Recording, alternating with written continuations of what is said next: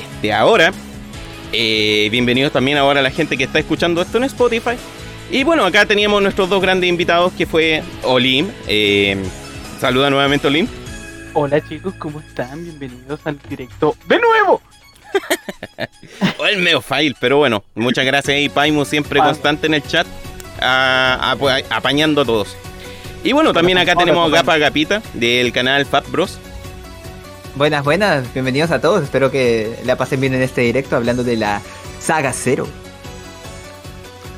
Pero bueno, volviendo acá, retomando mi monólogo. Eh, la saga Zero igual una saga muy importante para los fanáticos de Mega Man, porque fue la, una de las transiciones más exitosas, entre comillas, a la mm, a, las consolas portátiles y agregó un montón de cosas para la saga de Mega Man, cual vamos a estar explorando durante este podcast. Retomando nuevamente con esta pregunta, Olim, ¿cómo fue que te enteraste de la saga Mega Man? Ya subimos acá que fue por emulación, pero... Claro, por emulación, ahí lo, ahí lo conseguí, ahí jugué y después fue, empecé a buscar poco a poco en los juegos cómo eran para entender su historia. Y ahí fue donde conocí este, esta saga, esta nueva saga. Me parece. Y señor Gapa. Yo tengo una, historia curiosa porque pues creo, que lo había contado en uno de mis videos. Eh, yo tenía mi Game Boy, ¿no? La Game Boy me parece la Advance, pero la... No sé si era la, Advance o una cosa así, me acuerdo que era la, la horizontal, pero la que no venía con brillo, ¿sí? La Advance. Entonces, es, Sí, la, la, la, la, consola pendeja que literalmente tenías que jugarla en el sol para poder ver algo. Porque si no te quemabas los ojos. Entonces, eh, no, sé, no sé por qué razón. Eh, me vino, me parece que con el juego de los pingüinos de Madagascar. Y con Mega Man 04. Lo cual siempre me pregunto por qué mi familia cuando era pequeño no me compraba, no sé, el primero tal vez de la franquicia, me compraba el último o el del medio. Qué chucha. literalmente con la saga X fue lo mismo. Comencé creo con X3 y X4. O sea, el punto es que, pues, este. Ahí fue cuando lo, lo, probé. ¿No? Y, me parecía curioso porque yo era pequeño y también me confundía con la saga clásica, la saga X, la saga Zero. Entonces me preguntaba así como que, ¿por qué estoy jugando con un tipo rojo? ¿Dónde está Mega Man? ¿Dónde está el azulito? Una cosa así, este, me, confundía bastante, pero lo terminé pasando y dije, mmm, qué raro que no salga Mega Man nunca. Porque se llama Mega Man, pero cero, o sea, y es como que era súper raro, pero creo que Mega Man 04 fue mi primer acercamiento como en la saga. Eso y pues este la, la, forma como terminé usando lentes por un tiempo, porque me, quedaba ciego jugando esa cosa. oh, shit. Ay, qué guático eso de tener la, la, la Advance y sufrir esa cosa de no tener una pantalla retroactiva.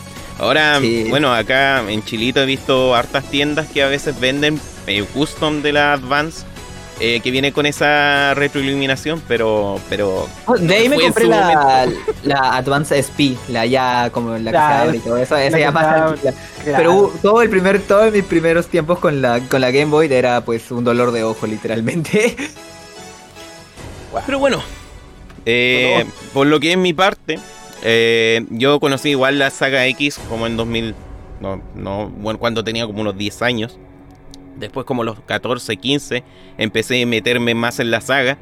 Y como era chiquito, empezaba a buscar imágenes en internet relacionadas a Mega Man. De ahí surgió el meme. Cuando chico me gustaba Caleta Mega Man, así que me puse a buscar Mega Man X videos y quedé traumado de por vida.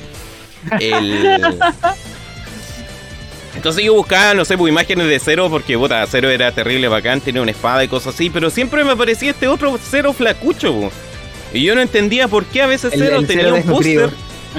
El, cero, sin, calorías. Claro, porque a veces tenía un booster, era todo con patitas grandes y esas cosas, y de repente era como todo flacucho, eh, esbéltico, con carita tierna.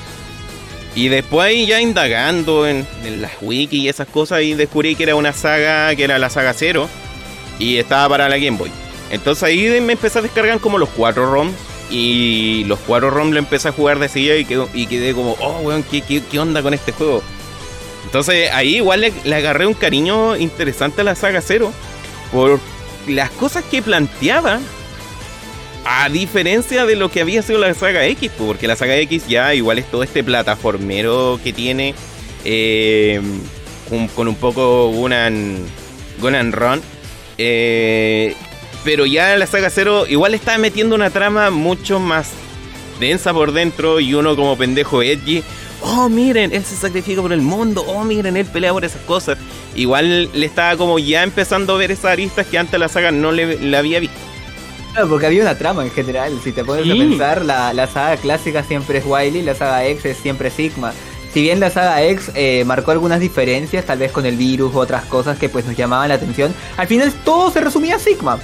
En cambio, a mí también me llamó mucho la atención, aparte, bueno, de los cambios en la jugabilidad, sino la historia, o sea, como que cada, cada juego de la saga Zero te cuenta una parte interesante y como que todo va a un desenlace final, pero no siempre es el mismo enemigo, o sea, como que forma bien una historia y eso es bastante llamativo para pues fans de la saga, pues que no solo querían ver, no sé, o matar a un viejo o a un pelado, no, aquí tenés la evolución completa de un villano que te resulta familiar, un aliado que se vuelve villano y una amenaza superior que tú no conocías.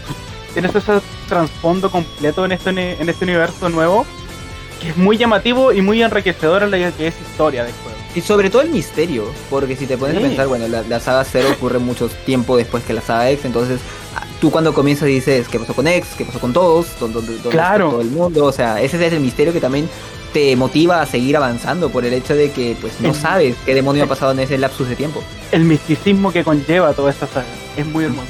Pero bueno, ahora que estamos cementando aquí un poco ese tema, empecemos ya de lleno con la pauta. Mega Man Zero, cuando todos descubrimos este juego, igual es impactante el primer First State, porque ya nos plantea este escenario post-apocalíptico esta distopía que se volvió el mundo. Como que te da un aura de que las guerras Maverick no terminaron bien. Y de alguna manera u otra, la humanidad está corriendo el riesgo de la extinción. Y acá deben que estar luchando por eh, la supervivencia. Entonces, en cierto sentido, me gusta el panorama que igual plantean, como Inti se la arregló con poco para empezar a desarrollar estas cosas. Eh, y crearon una trama un poco más, no sé si decir madura, pero sí que tiene unos tintes un poco, o una arista un poco más sombrías a lo que la saga X ya venía haciendo. O sea, si bien en la saga X hablaban de muerte, eh, y había como también cosas que atentaban contra el planeta, eh, había quizás hasta un poco de ideología incluso metido. nunca la desarrollaban, porque al final al cabo el Mega Man X no era una saga, era más que nada un juego de plataformas para Capcom solamente para vendérselo a los niños y adolescentes. Pero Inti dijo, oye, y Inafune también que estaba más metido dentro de acá de desarrollar una historia, dijo, oye, ¿y por qué no desarrollamos un poco más esto? Y ahí ah, creo... el señor Inafune. Todo esto del... De, de acá, de, este mundo tan derruido, desastre de las guerras Maverick y las Model Entonces, no sé qué opinan al respecto. Pues de mi mm. parte. Pues de mi parte, yo encuentro que el cambio narrativo, como se había mencionado, sirvió mucho para hacer algo más fuerte.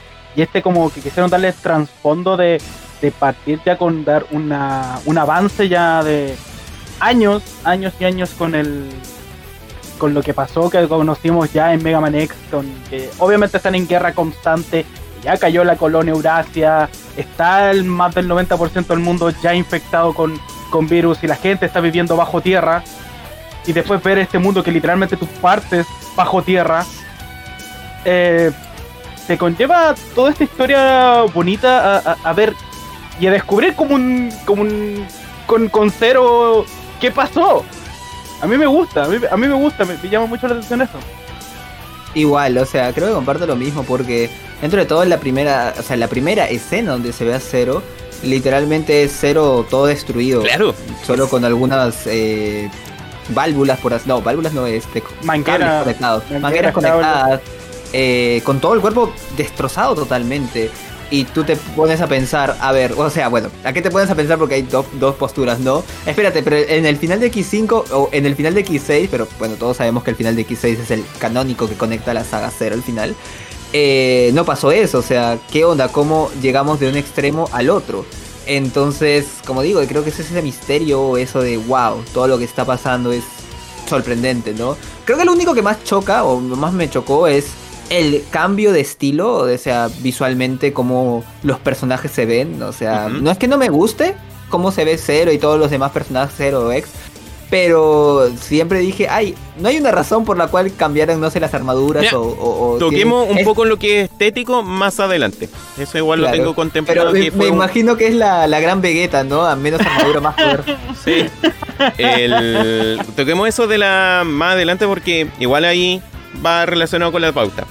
Pero al final y al cabo es todo este escenario apocalíptico. Piensa que si Mega Man X es una distopía cyberpunk, la tecnología contra el hombre, ya eh, Mega Man Zero es una distopía apocalíptica dura y de, de, no muy de supervivencia. Sí. Es Mad Max, es Mad Max. Básicamente es Mad Max.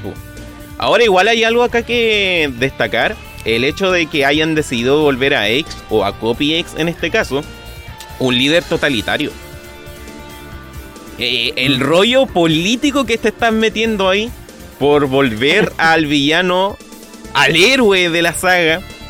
Que igual ahí recién como que se cacha que ya es el Kobe X, pero igual no deja de ser como una mención acá a, nuestro héroe con cual siempre jugamos. Claro, es que, eso también te lleva a pensar a ti, wey, cuando tú no sabes mucho inglés en ese tiempo y tienes el juego, está en inglés y todo eso, y te aparece este Copy X que no sabías que era él y ves a X como el líder totalitario de una asociación tirana, diciendo, wey, ¿qué pasó? Él era el héroe y ahora es el villano. O sea, ¿qué lavado de cerebro le hicieron? ¿O qué control de Sigma? Porque es el primero que le echan la culpa. ¿Qué control de Sigma le vas a echar la culpa? ¿O, qué pasó? ¿Qué, qué pasó? No, no, no sé si. Bueno, hay, hay un dato curioso, ¿no? Dentro de todo, el villano de Mega Man 01 sí va a ser X iba a ser el ex original, ¿no? Dentro de todo, como que lo querían poner de villano. Y hasta ese punto, a mí me gustó igual el concepto. O sea, el concepto es genial. Por el hecho de que igual te chocan, ¿no? Como dice aquí este Olim. Eh, tú juegas todo el tiempo con X en Mega Man X, ¿no? O sea, es tu, héroe y de la nada verlo como el antagonista es... choca. Y es como que, ¿qué demonios pasó aquí? ¿Cómo, cómo se llegó a esto? Entonces, obviamente descubres de ahí que es una copia y que el verdadero ex como que sí sigue ahí en su forma ciberelfo tratando de salvar el día.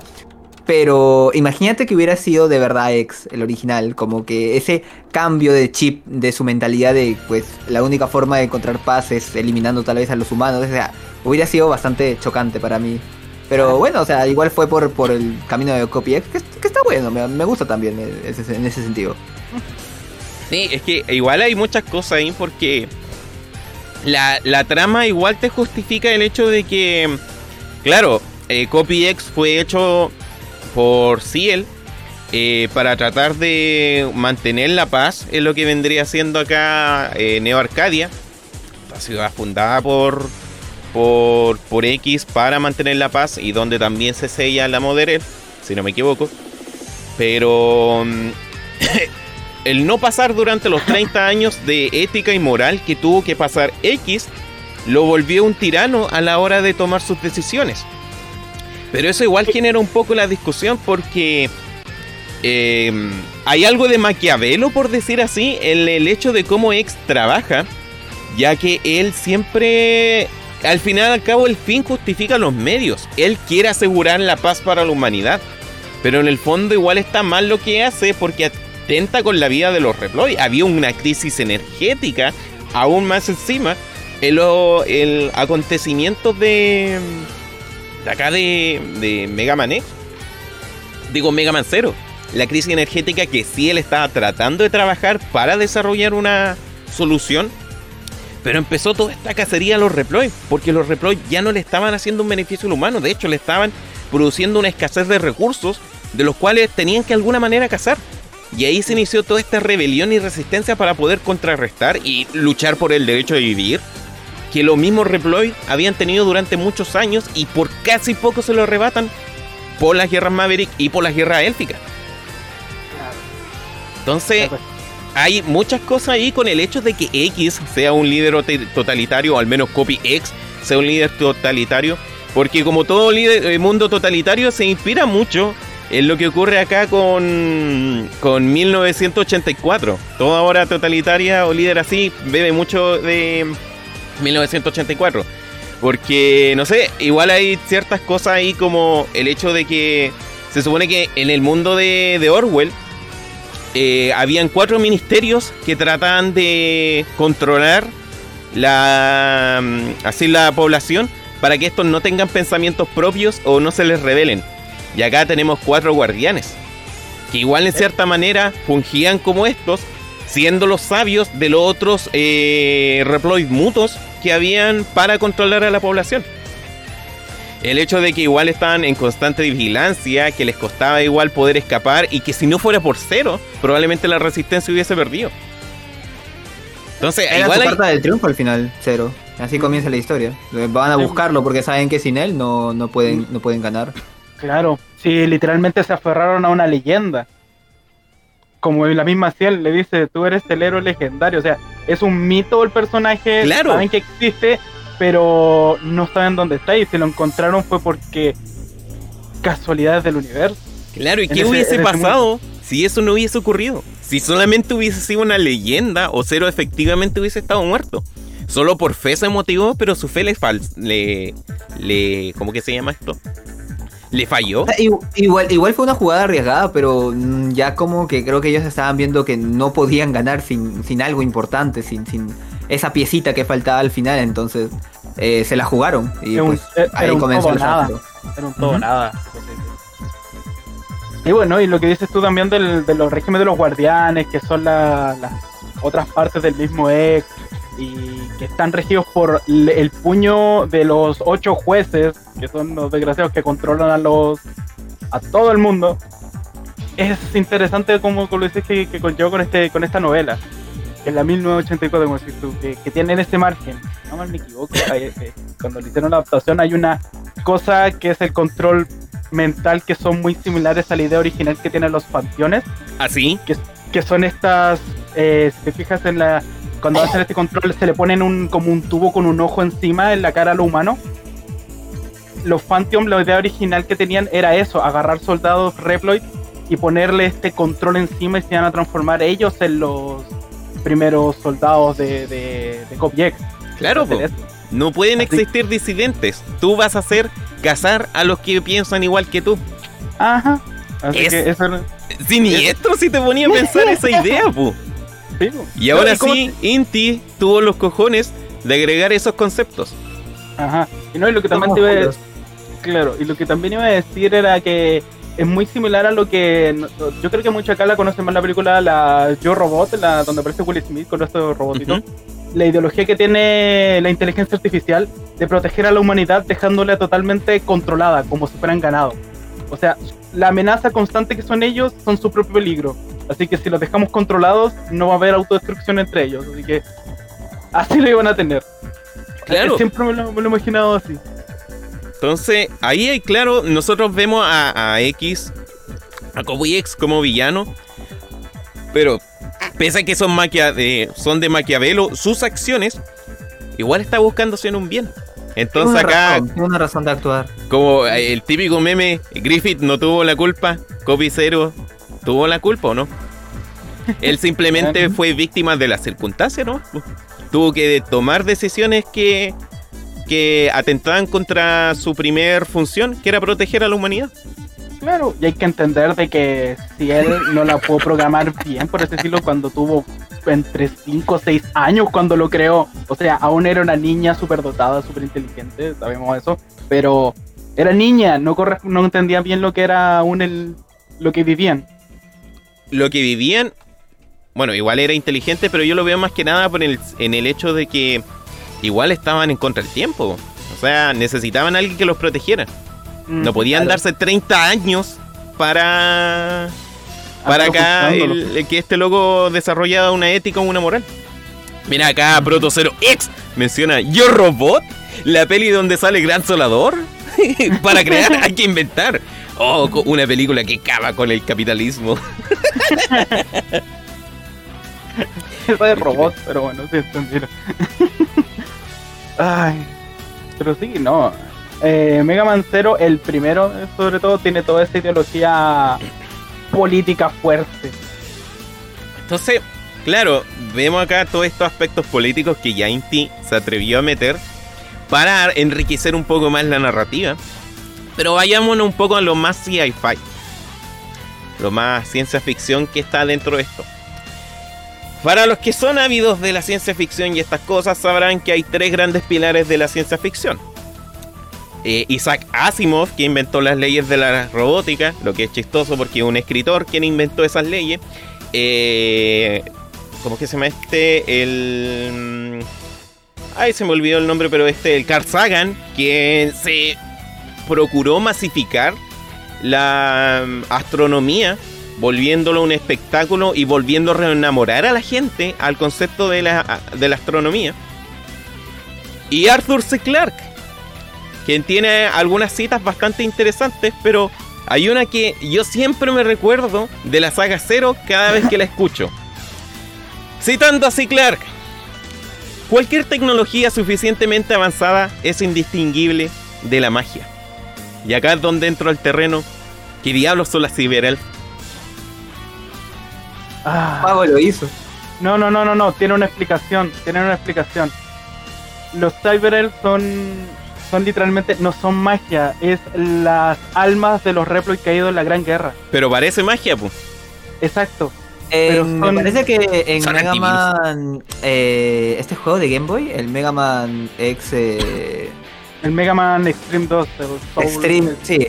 En el Extreme 2, y ahí te dejan en claro canónicamente que los Reploides tienen alma. Exacto. entonces, entonces ahí como que hay una base, obviamente sacarlo de un juego de, Game Boy que tal vez hay muchos que no ha jugado. Es un poco fuerte, feo, pero este igual hay una pequeña explicación. pero, pero ya, ya, pero, pero no, como dices tú, tienes razón, es magia. ¿Por qué?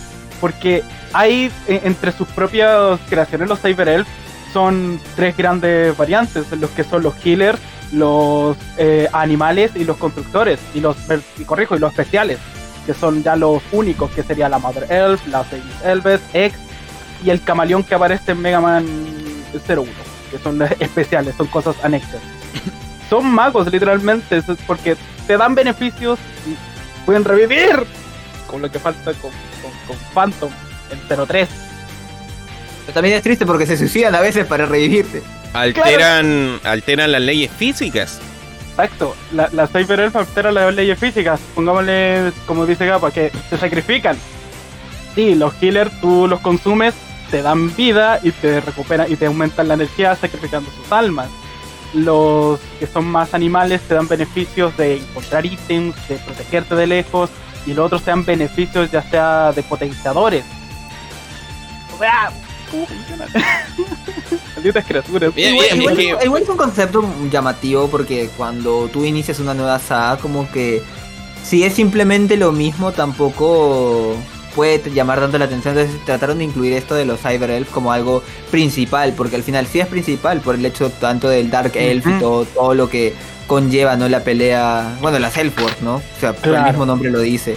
Entonces es como que agrega un nuevo concepto y como es una nueva saga, o sea, dentro de todo, si bien es la continuación de la saga X, ellos como que pueden jugar un poco, tienen un poco más de libertad, ¿no? En jugar con estos tipos de cosas, de agregar nuevo contenido, eso. Como Battle Network agrega esto de los Pet Navi, o, sea, claro. Star Force, ¿no? O Legends también, ¿no? Sí, y si lo vemos prácticamente acá en lo mecánico, efectivamente los Cyber Elf son una mecánica más, un gimmick, que va a permitir al jugador hacer el riesgo de utilizar alguna algún eh, eh, beneficio que puede ir, o sea, los Cyberel ocupan el rol de uno, ser un coleccionable, dos, un beneficio que puedes utilizar atentando el rendimiento del juego, y tres, eh, esta otra cosa que uno puede ir mejorando para también beneficiarse a largo plazo.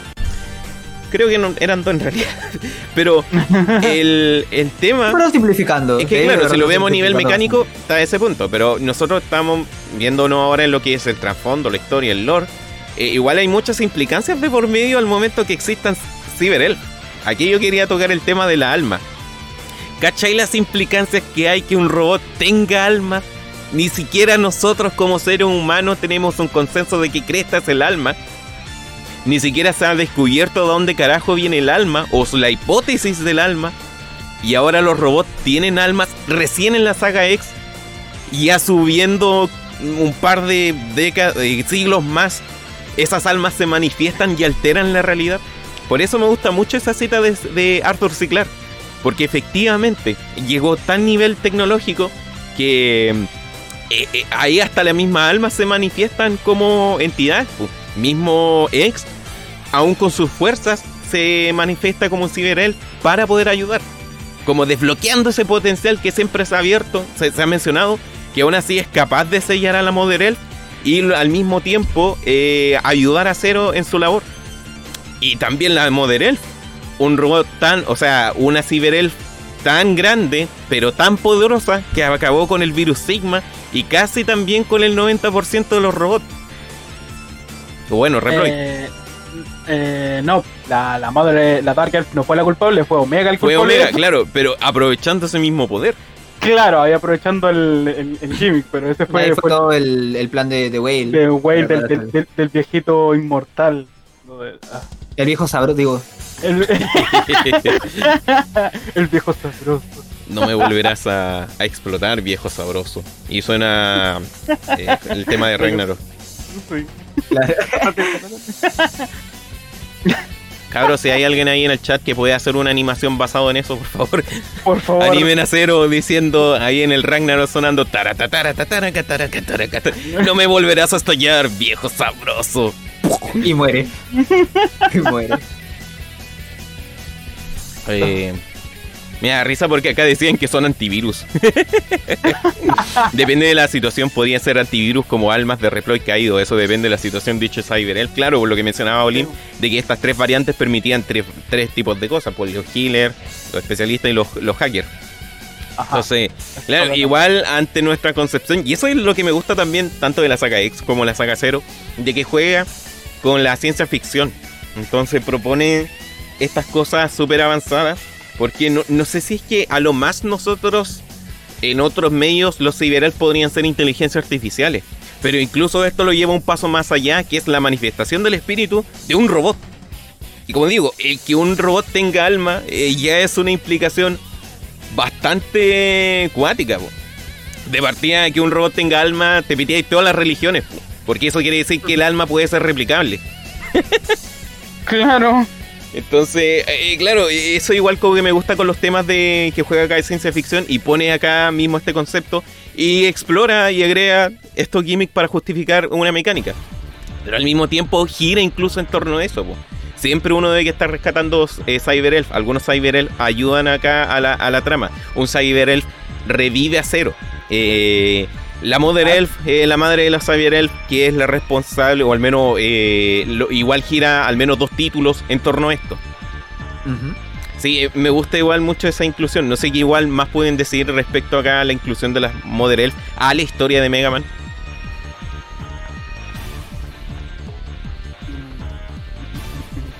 Dentro de todo, creo que ya, ya dijiste bastante. O sea, está bien dicho todo lo que vendría siendo de las de los de los ciberelfos, ¿no? O sea, como el mismo concepto que tú has dicho de que los robots tengan alma y que esa alma se vuelva como ya un ser que existe dentro del mundo de, de Mega Man.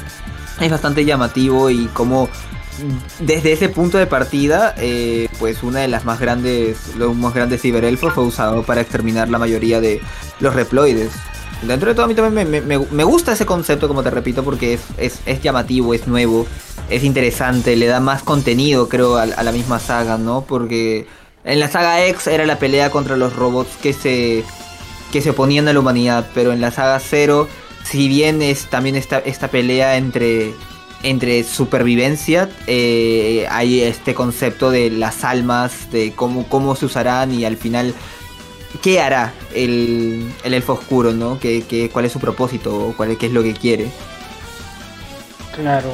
¿Cuál, ¿Cuál, es el propósito final en la que ella la, le quisieron sacar? Como sabemos, como dice Whale. A este personaje, o a este ente, mejor dicho, de, de vida máxima, que la ocuparon solamente como una vacuna pasajera, el potencial ilimitado que tiene, ¿por qué lo voy a dejar ahí que sea solamente eso? Podemos hacer lo que queramos con los Reploids gracias a la Mother Elf O sea,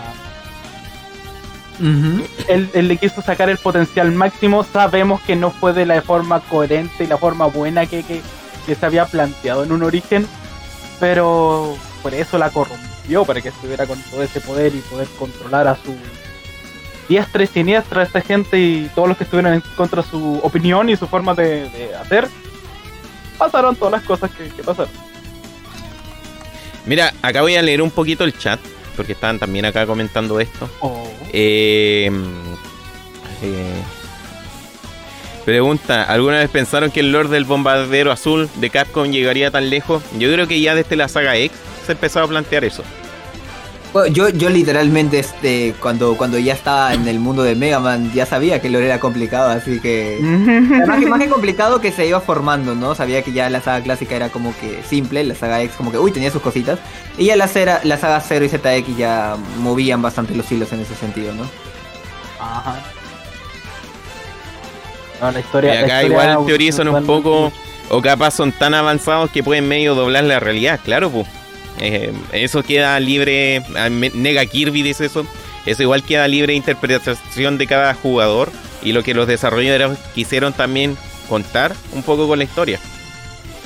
Eh, la Paimo ahí empieza, le responde a Rodri Exe que dice, pero lo que, pero no lo que, pero no los Cyberelf solo existieron después de que se creara la madre elfo a lo que Paimon responde, creo que eso último es debido a que ese tiempo no tenía la tecnología para crear algo similar y la madre elfo sería como el primero de su tipo.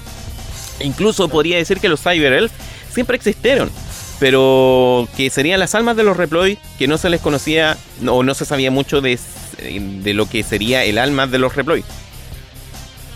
No sé si hay algo más que agregar ahí. Acá Negative Kirby también dice, hay una hipótesis que dice que el alma son la luz que hay en nuestros cerebros. Y está confirmado que hay luz en nuestros cerebros. Bueno, la electricidad estática que hay. Tal vez los robots tienen algo así. Pero claro, es una hipótesis. Mientras no vean así. Eh, lo, lo, lo, bacán acá, como Kodan dice, pero al menos el lore no llega al nivel de Kingdom Hearts, ¿no? No sé si alguien ah, sí, así es. lo, lo genial es que esto lo que estamos diciendo pueden ser llevadas a ser como teorías o como que tenemos una base, pero igual me gusta que el juego tampoco es como que te tira una cutscene de 10 horas explicándote qué son los ciberelfos. Te deja la base de qué son los ciberelfos, te dice para qué funcionan, cómo han llegado a este mundo de Mega Man Zero y ya, ya está. O sea, no, no necesitas como eh, meterte tan adentro a, la explicación total de qué son, sino simplemente ya sabes cómo sirve funcionan. Y eso también es bacán, porque la cosa es encontrar un balance, ¿no? No una historia súper compleja. Imagínate, imagínate que hubieran metido, no sé, viajes en el tiempo en Mega Man, ¿no? Una cosa así. Eh. Entonces, como que no una historia súper compleja ni una historia simple como ha sido la saga clásica, sino un balance bueno que pueda, pues, tener ambos, jugabilidad y historia. Ya, eh, ahí yo te puedo decir el, viaje en el tiempo, sí, se lo metieron. Ex-over. Ah. El viaje en el, viaje en el tiempo, viaje de ah, bueno, el Extreme, el Extreme eh, que hackean un servidor y se hackean la realidad un poco. También el Extreme en el 1, acuérdate que eh, viajan en realidades por la computadora madre. Sí, sí, pero, no, son, no, es algo que, afecta, ¿no? No es algo que afecta totalmente. Claro. Lo tratan de, de así simplificar nomás, es como, es como esa película de Con Fury, cuando el hacker man hackea la muerte. Claro, es lo mismo. oh, ¿cómo te quitaste las balas? Me las hackeé. Eh, acá el Rodri XD dice, supongo que eso explica también cómo Light sigue vivo en cápsula. Eso igual tiene otra explicación científica que es la transferencia de conciencia. Porque igual se plantea que si efectivamente nuestros cerebros están hechos a partir de... Mm, de cómo que se llama esto, de sinapsis eléctricas, eh, que funcionan, podrían también funcionar como transistores, pues entonces eso significa que tarde o temprano también podríamos replicar una conciencia, eso aún no se sabe, pero nuestro compadre ahí Elon Musk está trabajando con chancho y con monos, vamos a ver qué es lo que va a ocurrir. Eh, igual, la conciencia es muy diferente al alma. El alma ya hay un tema religioso de por medio sobre la esencia del ser. Pero la conciencia es como uno piensa. es totalmente distinta una cosa con otra. Eh, aquí la chivi se nos va a dormir. Proto Zero X menciona: Momento, si los Cyber, Cyber Elf son almas de los Reploid y crearon a la Mother Elf para erradicar el virus Sigma, ¿existe la posibilidad de que la Mother Elf sea el alma de algún Reploid conocido o probablemente desconocido? No, es una invención totalmente hecha por, por los científicos más OP de, la época. A lo que le respondí, oh no, las teorías de Iris en la Modern Earth. Ay, ¡ah! por favor, no sigan con eso. ya se demuestra que son mentiras. Lo demostrado más de una ocasión que son mentiras, gente. Por no sigan con eso. Me duele cada vez que leo esos comentarios. Mira, voy a seguir bajando acá ya para tocar esto último. Eh, mira, alguien metió ahí, aplicaron la gran código con Konami. No, tenemos 30 vidas cada uno. Yeah. nice. Godan menciona, según algunas teorías, lo más creíble es que Willy mezcló su conciencia con el virus de la saga X. O sea, lo mataron. O sea, mataron a Willy en la saga 0. Eh, mira, yo, eso al final al cabo queda dentro de las teorías, pues, especulación. Yo soy de papérrimo de la teoría de que Willy es Wild, pero porque al mismo tiempo es Kain. Pero igual una teoría muy rebuscada, así que a veces meto. Porque, mira, yo, a veces pongo. Yo a veces pongo esa teoría porque, como Chucha un arqueólogo desarrolló tecnología robótica, como Chucha un arqueólogo encontró la cápsula de X y dijo, mmm, replicable. Algo de robótica tenía que haber sabido. Y si veis los diseños de Dr. Kane, le agrega el pelo a los lados, es muy parecido a, a acá a Willy. Eh, eh, y dos, bueno, para ese entonces, el, sobre todo en esta cuestión del Maverick Hunter, se ve que eh, Kain igual tenía suplementos para extender su vida. Y, y lo tercero, eh, Sigma se hizo compatible con el virus cero. ¿Será un posible, y es creación de Kain, es como, ¿será posible así como receptor para poder masificar mejor esta cuestión, ya que cero era incontrolable? Ahí, igual que teoría, así que una teoría que igual puede ser refutada fácilmente, pero Ahí creo que Inafune incluso dijo no. Pero me gusta jugar con esa teoría. Lo que dice él no es lo que yo pienso. La típica es como, si él dice esto, yo pienso lo contrario. Ah. típico, hablamos de un plataformero y acabamos de debatiendo el alma. Es que eso, igual a eso es lo que voy un poco protocero, de que al final al cabo Integrate e Inafune decidieron agregarle algo más a lo que vendría siendo Mega Man X. Mega Man X no luce tanto por la historia, ya que como plataformero y juego de años 90, tú no te interesabas en la historia. Es como seguía mucho la filosofía de John Carnack, de esa weá de los pornos no tienen historias porque tú querés ver gente follar. Eh, una cosa por el estilo. Tú no estáis pues viendo ahí Mega Man X para pa, pa, ver una historia distópica muy profunda. Tú solamente querís matar ocho robots y punto. Y al pelonchas de turno. Pero el tiempo terminó refutando esa, esa posición porque acá tenemos, mira, de partida lo que estamos haciendo acá, estamos hablando sobre la historia de Mega Man. Igual como, como que ya tenían un juego, la base que era Mega Man clásico y Mega Man Next, y también considero que quisieron probar algo nuevo. Bueno, lo mismo con Battle Network, ¿no? Y Star Force, y el mismo Legends no meterle más a profundidad a la historia. Como que eso igual hizo que la fandom se encariñara más por los personajes. O sea, mira, por ejemplo, dentro de todo otro otra, otra franquicia que, que, igual es bastante grande, que es la de Mario. A mí me gusta, Caleta, a mí me gustan mis juegos como Mario Galaxy, Mario Odyssey, ¿no? Pero nunca conecté con el personaje porque siempre la historia es la misma. O sea, siempre es lo mismo. En cambio, con Mega Man, o sea, dentro de todo, cuando ya exploré la saga X y supe las adversidades que pasaba y Cero, todo el desarrollo de personaje que tuvo, eh, comencé a conectar más con esa saga porque dije, oye, acá pasan cosas interesantes, ¿entiendes? Los personajes sufren, lloran, tienen sentimientos, o sea, eso es lo que abocaba al final a que pues Mega Man se volviera una saga muy, muy, muy divertida y muy interesante para mí. Bueno, igual a lo que iba más que nada durante esa transición de las consolas. Eh, mira, Foxwitch llegó a hacer la misma pregunta buena de siempre. Efectivamente, soy, soy heterosexual, nice. El, a lo que iba más que nada es que durante esa transición en cual eh, la saga Mega Man pasó a PlayStation y empezó a sacar algún título hasta los años 2000, hubieron muchos juegos que exploraron la narrativa, pues lo mismo RPG como Final Fantasy, eh, todos otros títulos seguirías también de RPG que aparecieron para PlayStation y un montón de otros juegos que empezaron también a profundizarse más en la historia, terminaron tapándole la boca a John Cartman de estos desarrolladores de Doom diciendo, loco, la gente, la historia puta que enriquece el título. Y los de Inti vieron eso. vieron eso y dijeron, ya, tenemos esta cosa acá, nunca he destacado Mega Man, ¿qué hacemos? Y empezaron a profundizar para darle esa, eh, esa riqueza al producto y por algo también es muy querido. Pero bueno, ya igual siguiendo acá como con los temas. Eh, los mutos, mutos eran que se llamaban, ¿cierto, Olim? Eh, los Maverick o Reploid que hay que vencer en este punto. Aquí se llama Maverick. Siguen, siguen llamándose Maverick, si no me equivoco. Eh, dentro de todo, en la saga, en la, primera parte, en Mega Man Zero, nosotros no somos los técnicamente Mavericks, o sea, jugamos porque nos estamos revelando. Claro. Sí, Ellos son como los reploides, ¿no? los, guardianes, me parece, que quieren. No, no, no, es que, como se supone que todos tienen nombres, Pero se supone que. Creo que en estos se llaman mutos porque después en ZX vuelven a ser Mavericks, pero después se pasan a ser Prasuloids. Suderoids, ¿no? Sí. Los Suderoids. ¿Qué dijiste mi mamá? ¿Qué? tu madre. Por si acaso. Por si acaso. El. Sí, pues, está acá el tema que igual hay algo que es interesante porque en este escenario apocalíptico los dioses están, eh, están en la tierra. Los Reploid avanzaron a ese punto tal de que ya presentan forma de, lo, de los mismos deidades. Ahí está, ya me acordé. Eh, los, sí, los mutos son llamados los Reploid que son deidades. O sea, como el Anubis, como el Pegaso, como el Fénix, como... El, elefante, ¿no? Eh, el, el, elefante, todos tienen que ver con deidades.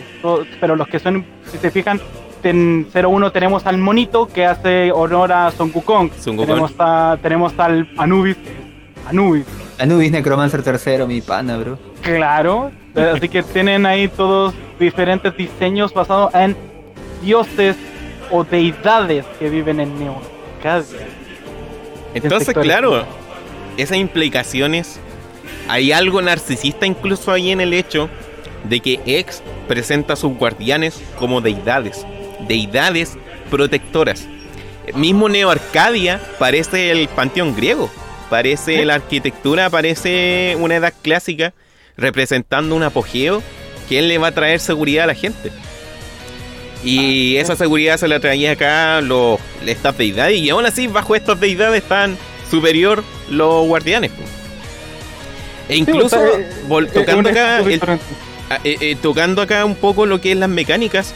el hecho de ver de que los enemigos tienen dobles barras de vida. Creo que de primera impresión es algo intimidante. Hasta que después te das cuenta que con el Z Saber bien cargado te los chingáis rápidos, pero Claro. Ahí hay una intención ahí. Pero la, la, primera impresión, la primera impresión, ah, sí, voy a pelear con este y te carga dos barras y todo como, cuarto y él tiene oh, dos. Sobre todo porque el primer boss te mata muy rápido, o sea, no es tampoco tan fácil. Claro. Tiene su complejidad. Claro, y el primer boss, boss en sí, que es el golem que aparece al inicio, tú ya ves una, un robot gigante con, un, con, con la chica que te rescató en su mano, y tú cuando le pegas, no le pegas mucho, le quitas de a uno, de, a dos. O sea. Porque te, estás dando cuenta que el, que el Buster no hace mucho ahí, como que. Claro, es como diciendo, creo que eh, esto va a doler. Mamá me va a doler, sí te va a doler. Y, y ahí es cuando sufres y aparece tu salvador, el Mesías.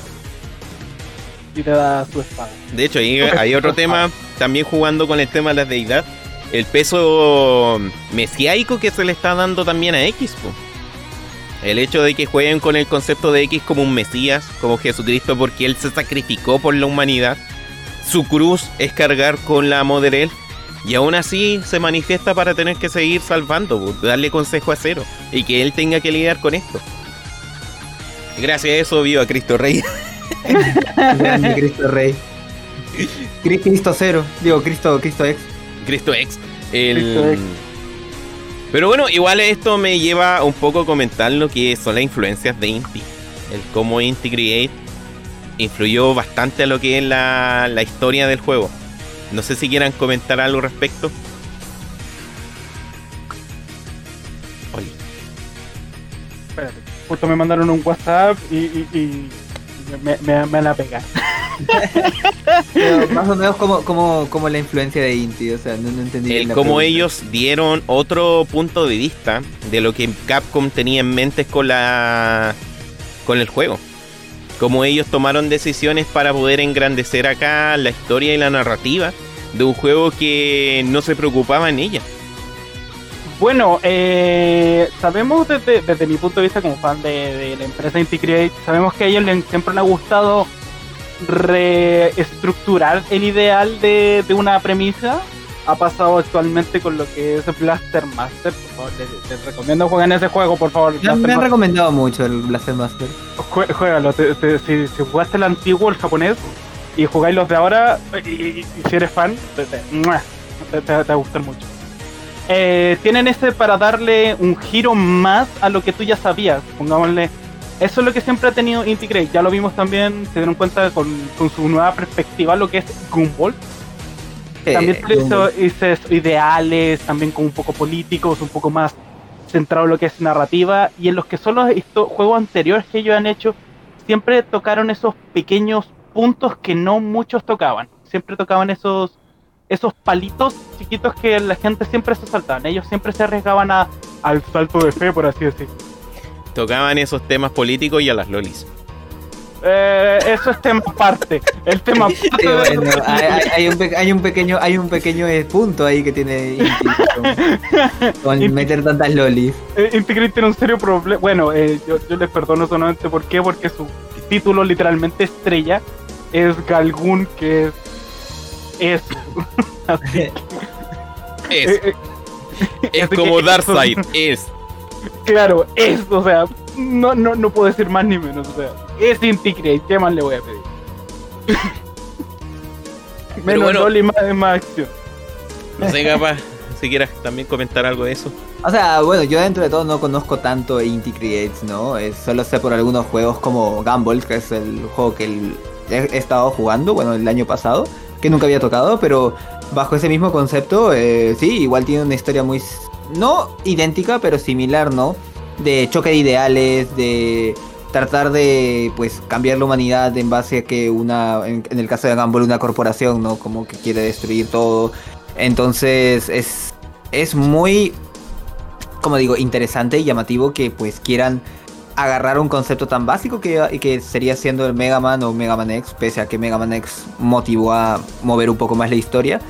Pero ya como hemos visto, Mega Man Zero ya mete muchas cosas que si las analizamos acá, igual no, nos podríamos tardar 10 horas, pero como que hay mucho jugo que sacarle, ¿no? Dentro de todo, la, la, motivación de personajes, la motivación de los grupos, de el choque de ideales y todo lo demás que termina siendo pues la saga cero.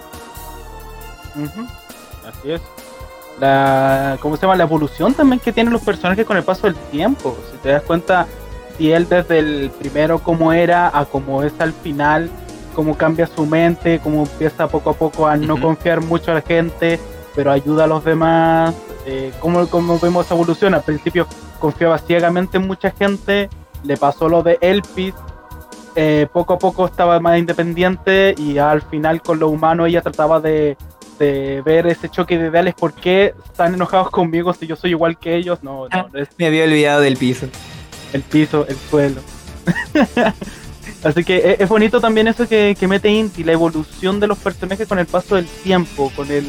Sabemos que ah, en el primer y segundo juego hay como meses de diferencia entre uno y otro, pero lo que es en narrativa de juego, e, es bonito ese cambio como hasta los mismos guardianes vemos que primero son controlados, luego son obligados y luego tienen su propio pensamiento y luego no los vemos más porque descansen en pez por la autodestrucción de Omega.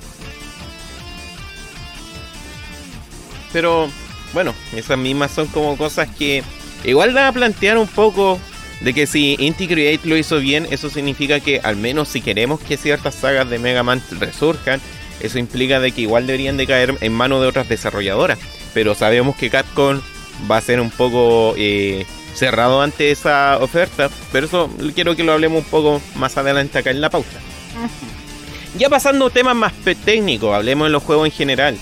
Eh, Mega Man Zero vino a ser una conversión eh, bastante agradable a lo que vino a ser el formato FIS portátil de la saga. Porque, si bien es cierto, de Game Boy vienen habiendo juegos de, de Pokémon, iba a decir, evidentemente Pokémon salía de Game Boy, pero eh, juegos de Mega Man. Pero más que juegos propios eran como conversiones de los niveles ya establecidos de algunos títulos eh, llevados a la pantalla chica. Y eso pasa tanto con Mega Man, eh, la, saga de Mega Man, Mega Man World y Mega Man Extreme. Pero ya cuando decidieron tomar las riendas de hacer una nueva saga de Mega Man, eh, estaban trabajando en este otro tipo de juego que jugaba también un poco con el concepto del RPG y, todas estas cosas como medio Digimon, por decir así al hecho de interactuar con personajes virtuales y nació acá eh, Battle Network, pero también querían continuar la rama clásica en cual estaba metido Inafune. Y ahí tomaron esta decisión de volver el juego a una experiencia que igual se pudiera alargar. El primer tema que uno podría considerar eso es la dificultad. Eh, Mega Man Zero es un juego que te exige que seas profesional con él. Porque si uno ve el juego, el juego no te dura más allá de una hora, una hora y media. Al igual que un Mega Man X promedio. Pero una hora, una hora y media para una consola portátil, igual es, poco, pues como, pucha, me compré este juego y lo voy a jugar una hora, una hora y media, pero más allá de eso, ¿qué voy a hacer? Entonces se le ocurrió, ocurrió la brillante idea de agregar así una puntuación al final para sacar rango S. Y eso implica que vas a rejugar muchas veces el juego para sacar una mejor puntaje. Odio esa mecánica, la odio. Esa cuestión de, toma, ah, sacaste una B, ah, no te ganaste tu recompensa, juega de nuevo. Es muy estresante, de verdad. Y, cuando estás con las armas al principio, ah, pegaste cinco veces, toma, y tienes una estrellita, niño bueno. Ah, subió de poder, ahora pegas seis veces, ay, te odio. El tema de. A, eso, a eso un poco eh, yo lo considero al menos, por ejemplo, el sistema de level up de las armas, yo lo considero como... No, me refiero al sistema de ranking al final. No, claro, claro, pero... cada vez que tú vas terminando un escenario, tienes una puntuación que te puntea. El tema de farmeo, toquémoslo más ratito. Ah, ya, ya. Pero eh, a partir de eso, ¿qué, ¿qué, opinan de esa mecánica? Yo encuentro que igual una muy eh, idea inteligente porque hasta el día de hoy tenemos comunidades de gente que presume sus speedruns. Gente que presume su puntaje. Y es porque te has jugado tanto el juego, le sacas tanto el jugo al juego, o te incentiva a que lo vuelvas a jugar para conseguir esa maldita e, e, S. Y aquí vamos lo que menciona Olim. Quizás no era B. A mí me ocurrió mucho con el A. Puta que me saqué la cresta para poder sacar una S. Porque a veces llegaba 99. ¡Ah! ¡Ah! Era, era, estresante. A mí, este sistema de ranking sí, es, divertido y es llamativo lo que quisieron hacer, porque no le voy a negar, es muy interesante esa rejugabilidad diciendo, ah, mira, tú lo hiciste bien acá, pero pudiste hacerlo mejor, así que esta es tu recompensa. Y que te ponen esos subtítulos abajo de, no sé, cortador, o disparador, o bloqueador, cosas así que siempre te ponían abajo cuando sacabas tu rango, porque no sé qué, no sé por qué lo hacían. Eh, te llamaba la atención mucho. Era algo agradable y con el tiempo tú de, ok, poco a poco te vas mejorando, poco a poco te vas aprendiendo y ya en algunos puntos es tan automático el movimiento que es como ya, que aquí, acá, acá, acá viene un personaje y lo hicieron inconscientemente como un tutorial para realizar el Perfect Speedrun. Mira, acá eh, quiero tocar algo acá que dice eh, Suma Sau ¿No le parece bueno que un juego castigue por no ser bueno, bueno jugando? El juego no te castiga, te, incentiva. Si bien es cierto, te, ah, te hace una puntuación. Eh, tú veis si querís quedarte con ese puntaje o no. Porque he jugado a veces tratando de sacar ese, como otras veces me importa un carajo, quiero jugar. Deme la F nomás. Chicos, F en el chat. Es como, hola mijo, si usted ocupa Cyber Elf y recupera toda su vida, va a tener rango F. Me interesa un moco, quiero mi vida. Permiso. El, el, el, problema es que no sé si era en el Mega Man 0, en el primero. Uh, me parece que no es el primero, pero bueno. Eh, que de ahí, o sea, a mí también me parece interesante porque, bueno, todo juego ya iba teniendo como que su.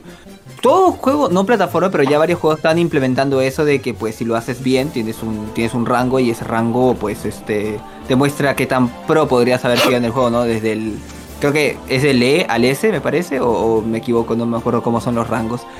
Pero dentro de todo, por ejemplo, personalmente a mí nunca me interesó porque, pues, como en general, a mí me gustaba Mega Man, pero no... O sea, tenía un montón de juegos y dije, bueno, no, me puedo quedar 24, 24-7 como que Mega Man. Eh, yo lo tomaba más como algo como que, ah, bacán, lo, lo, lo pasé, ya está. El, como que el rango sí lo, lo pude pasar mejor, pero eh, no, o sea, está la opción, ¿no? El problema es que, no me acuerdo si era otra vez, repito, en, el primero, es que ya eh, a veces eh, la recompensa dependía de tu rango. La recompensa que pues en otros juegos como la saga X o la saga clásica te la daban eh, pues simplemente por terminar el nivel, no tanto por hacerlo perfecto. Y ese es ahí, eso es algo que pues me generó problema en general con la saga 0. Es como que, ah, ya, entonces me está diciendo que tengo que jugar. El X2 creo que agregan ahí los skills. Sí, en el, en, el, en, el, en el 0. En el 0, en el 02 el que implementan esta, esta cuestión de, ok, sacaste rango S y terminaste, no sé, el nivel con esta habilidad, toma, y tenéis tu traje y tenéis tu, tu skill.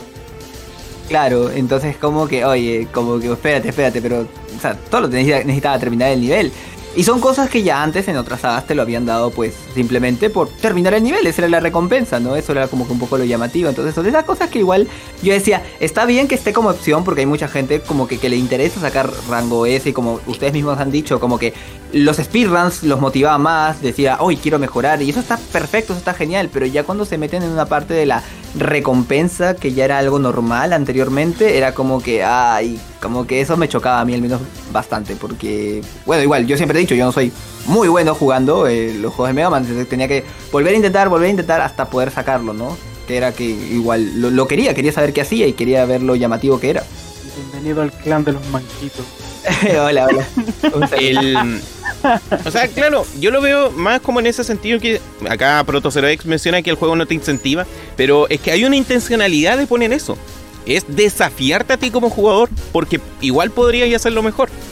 Es que, y un juego, y es que al final al cabo es un juego portátil. Es que el juego en ningún momento, como lo que yo creo que lo que dice que el juego no te incentiva eso, el juego en ningún momento te dice que tiene un sistema de ranking que tiene como, por decirlo, un karma, está en estatus de, karma, como muchas veces el juego se ponen ya en la pantalla.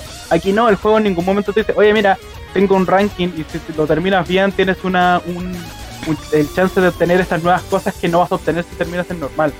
El juego en ningún momento te lo dice. Y eso tú lo descubres al terminar y por A, B, C o D motivo tú en un momento sacas un rango S y tú dices, oh, espera, tengo recompensas por haber hecho esto bien ahí te da el incentivo de qué pasa si hago esto bien desde el inicio, qué pasa si obtengo esto acá, o qué pasa si ocupo esta otra ruta o esta otra combinación, etc, etc, etc. Pero igual a lo que va iba yo más como con esa idea que al final al cabo esto te, te plantea acá un desafío a ver si lo puedo sacar mejor y una vez que lo consigues te das cuenta que efectivamente había algo, pero te pone ese desafío, o si no, ¿para qué poner un sistema de ranking al final? Y como digo, es un juego portátil. Y eso es algo que a veces uno se le olvida la concepción, sobre todo nosotros como tercermundistas latinoamericanos que emulamos, eh, excepción Gapa, el que lo tuvo en la consola. Tú podías pescar la Game Boy, o sea, tú podías pescar la Game Boy y de repente aburrido empezar a jugar, y listo, otra, después de ahí te dedicaba a otra sesión de juego corto. Y era ese tema de acá de, que eras tú disponías del tiempo si querías mejorar o no. Te daba esa invitación, pero no ahí veías tú si la tomabas o no. No era necesario tampoco mejorar el terminar el juego con los skills. En ningún momento te dice así como eh, ¿sabes que si utilizas esta habilidad, eh, tiene, o sea, necesitas estabilidad para pasar a este lugar? No, pues. No, era, era, era algo opcional, ¿no? Era opcional al fin y al cabo. Y, está, bueno, o sea, el sistema de, de rango, o sea, sí, sí yo también considero que eso como que igual como que alguien dice, oye, lo puedo hacer mejor, hay una, hay una motivación, ¿no? Pero como te repito, el problema hubieras, eh, no tendría yo problema si el primer juego de toda la saga de Mega Man, como siempre he trabajado, ha sido Mega Man 0 y decía, ah, no, te, tengo que mejorar para sacar el X-Kill y eso es genial. Pero como lo han trabajado los anteriores juegos era lo que me chocaba, era como que entiendo que esto quería hacer algo nuevo, pero no sentía que era la forma. Entonces, por ese lado era como que, porque yo tampoco, mi intención no era mejorar en Mega Man, en Mega Man 0. O sea, ese, va, o sea, me motivaba a mejorar, pero mi intención no era mejorar en Mega Man 0. Yo solo quería la X-Kill. yo no quería como hacer el nivel perfecto, yo solo quería la X-Kill, pero para tener la X-Kill tengo que hacer el nivel perfecto. Y era lo que a mí al menos me jodía bastante en Mega Man 0 2, ¿no? Mira, acá Suimasu menciona, igual tengo entendido que en un, que en un Mega Man 0 si mejorabas a cero, el juego te calificaba peor y no te da recompensa y es incómodo. Igual hay un problema de transición porque Mega Man mm, X no acostumbró a mejorar al personaje, a buscar las la Energy Tank, a buscar las piezas de armadura y la chip para mejorar a nuestro personaje.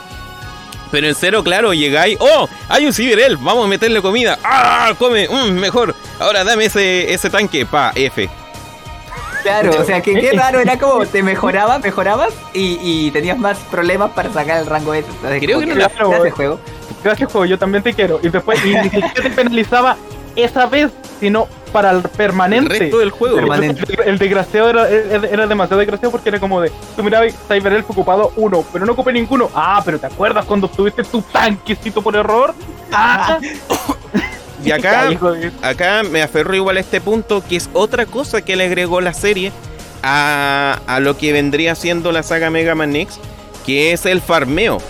El farmeo ya venía en Mega Man 7, ya venía en lo en Mega Man 7, Mega Man 8 si no me equivoco, no sé si en otro de Mega Man X lo agregaron después en X8. El, pero el farmeo era más fácil dedicarle sesiones de juego cuando lo estaban jugando portátil. Cuando tú jugabas Mega Man X en consola, implicaba que tú ibas a estar todo el.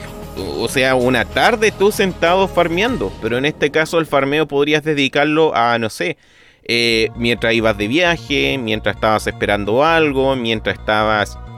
Eh, ¿Cómo que se llama esto? En el baño.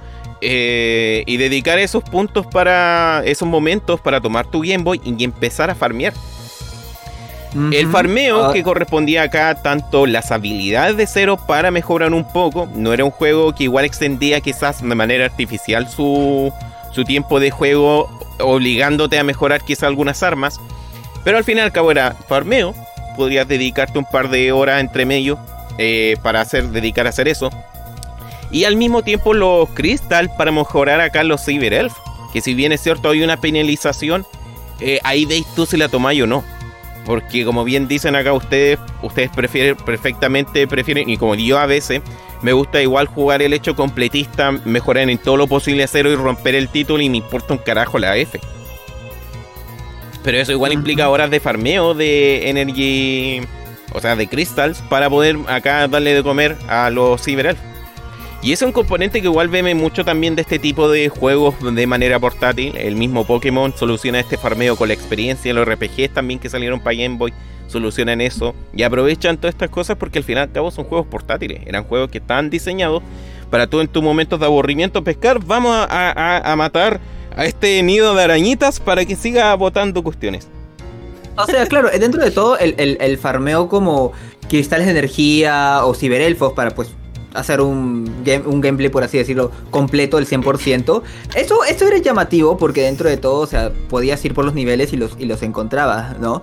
Mi problema más, más que todo por el, el farmeo que le tenías que hacer a las armas para, pues, que funcionasen, ¿entiendes? Es como que... Porque yo podía dedicarme, claro, un par de horas a, bueno, voy por los ciberelfos, todo tranquilo. Pero era horrible el, el hecho de que, pues justo, como hemos dicho, el Mega Man 0 al menos no es fácil al comienzo y, Zero está muy débil. Eso significa que posiblemente si vas al primer boss y recién estás comenzando en tus juegos de plataformas, por así decirlo, vayas a morir unas 50.000 veces y con las justas vayas a vencer al boss. O vences al boss porque literalmente te ha matado tantas veces que ya comenzaste a farmear el arma. Entonces, como yo ya tenía eso en mente, yo literalmente tenía que ir a un lugar a golpear con mi con mi C-Saber todo el tiempo hasta que llegue a un tal nivel y diga, y bueno, ahora sí puedo jugar tranquilamente. Y eso era algo que no me gustaba con ninguna arma, porque siento que perdía el tiempo. Entiendo que hay gente que le guste o que no tenga problema, que con, simplemente pues es un par de horas y ya, pero yo digo, esos par de horas pude haber disfrutado del juego. O sea, prefiero un juego que sea corto, hablando de una hora, una hora y media, a que se alargue de una manera que al menos yo considero como que artificial, ¿no? Y hubiera sido un concepto que lo entendería de la saga Zero, pero creo que los mismos, ya sabes, Inti y todo lo que Capcom se dieron cuenta que era algo pues pesado y ya desde 03 para adelante lo quitaron porque pues no consideraban que pues era algo ya tan interesante y llamativo. Claro, yo lo veo al fin y al cabo, lo justifico igual con ese tema de que eran juegos portátiles. El hecho de poder extenderte y dedicar pequeñas horas. Y igual el juego ya te, te invitaba a mejorar el hacia tu a nivel de habilidad, no de, del personaje. Y, y, eso igual implicaba que tendrías que pasar horas farmeando. Entonces, quizás tu primera run te demoraste unas 20 horas por todo lo que es el farmeo para poder llegar al punto de conseguir todas las cosas, pero me ibas, ibas reduciendo ese tiempo, esas horas de juego para lograr un S. Iba muy de la mano. Y también acá el concepto de los Cyber Elf, que lo había explicado hace un rato, que incluso tiene ese rol de coleccionable. Yo igual a veces me he dedicado solamente a coleccionar los Cyber Elf porque, no sé, es como esa ansiedad que te da de ver tantos slots vacíos es como... Espacios vacíos, claro, tú quieres llenarlos mm, ¿Qué hay ahí? ¿Qué, hay justo en ese cuadrícula de ahí? ¿Qué, hay ahí? Y, ah. y, eso igual muy propio también de la cultura japonesa. Eh, los japoneses son muy como de coleccionismo. Entonces eh, llegó bastante bien esa mecánica a, Oriente. Y acá quizás nosotros lo vemos así más o menos como, ay, pero ¿por qué tengo que juntar estos monos? Pero como digo, igual era para atender a ese público. Y lo otro que le agregó la saga acá a toda la franquicia de Mega Man es esta suerte de mundo abierto que a medida que ibas explorando los niveles después tenías como... Eh, ibas aceptando cada misión, terminando cada cuestión, después se te abría esa zona para seguir farmeando, para seguir explorando, quizás se me olvidó algo, ahora puedo ir en ese punto a, buscarlo. Y eso rozaba quizás un poco con, lo metro, con el Metroidvania. Quizás rozaba ahí un poco con esa idea de mundo abierto. Que si bien es cierto no explora del tanto, porque siento que igual podrían haber agregado cosas post-game más allá que uno pudiera seguir descubriendo una vez finalizado el juego, excepto con 04 porque se muere. Eh, tenemos acá el, esta cosa de que uno, claro, puede seguir acá, eh, tiene esa libertad para después o farmear o descubrir si se te olvidó algo. Eso, me gusta bastante, o sea, dentro de todo que la saga Zero haya querido hacer como... Se podría llamar un, como una especie de prototipo que ellos mismos trataron de hacer de un Metroidvania que bueno, como algunos conocerán, la, la saga ZX ya lo... No perfecciona, pero ya va como un concepto ya como que mejor trabajado, ¿no? Entre comillas. entre comillas. Eh, pero la saga Zero como que tiene esto de que todo está conectado, eh, como que trata de meter eso, al menos solo en el primer juego. Es como, ok, ya, pero igual es un, un tema interesante que quieran a ver, que querían conectar todos los niveles, que tú puedas ir a donde quieras, etcétera, etcétera. Lamentablemente no había una motivación tan grande, bueno, aparte de los ciberelfos, como de moverse de un lugar a otro y como que el mapa no estaba como que 100% eh, conectado de la mejor forma. Creo que había lugares con que literalmente te tenías que teletransportar. Pero eh, como dije, era un bonito concepto y interesante. Eh, qué pena de verdad que no lo trabajaron lo suficiente como para llevarlo a todas las sagas, ¿no? Solo se quedaron en la primera y ahí murió y dijeron, ¿sabes qué? Volvemos a lo clásico. Claro. Es que vieron lo más, lo más, posible que vieron de que la recepción de la, la persona con estos nuevos no les gustó porque se sentían incómodos que, ok, puedo meterme al mundo, pero cuando peleo, ¿cómo tengo mi misión? Mm. Eso es lo más posible porque así eso es lo que encontré yo que pasaba en el 01 que tenía ese, ese error de que, ok, tengo el mapa abierto, puedo ir para allá, para acá, pero tengo tantos bloqueos, ¿cómo, me muevo? Es como empecé a hablar con todo el mundo, es como, ah, ok, este me libera aquí la zona para poder ir para allá. Ah, ok. Y ya para finalizar acá con lo que vendrían siendo las cosas que agrega la saga Cero a la franquicia, yo creo que una de las más interesantes porque con eso incluso trabajan la narrativa, eh, son misiones.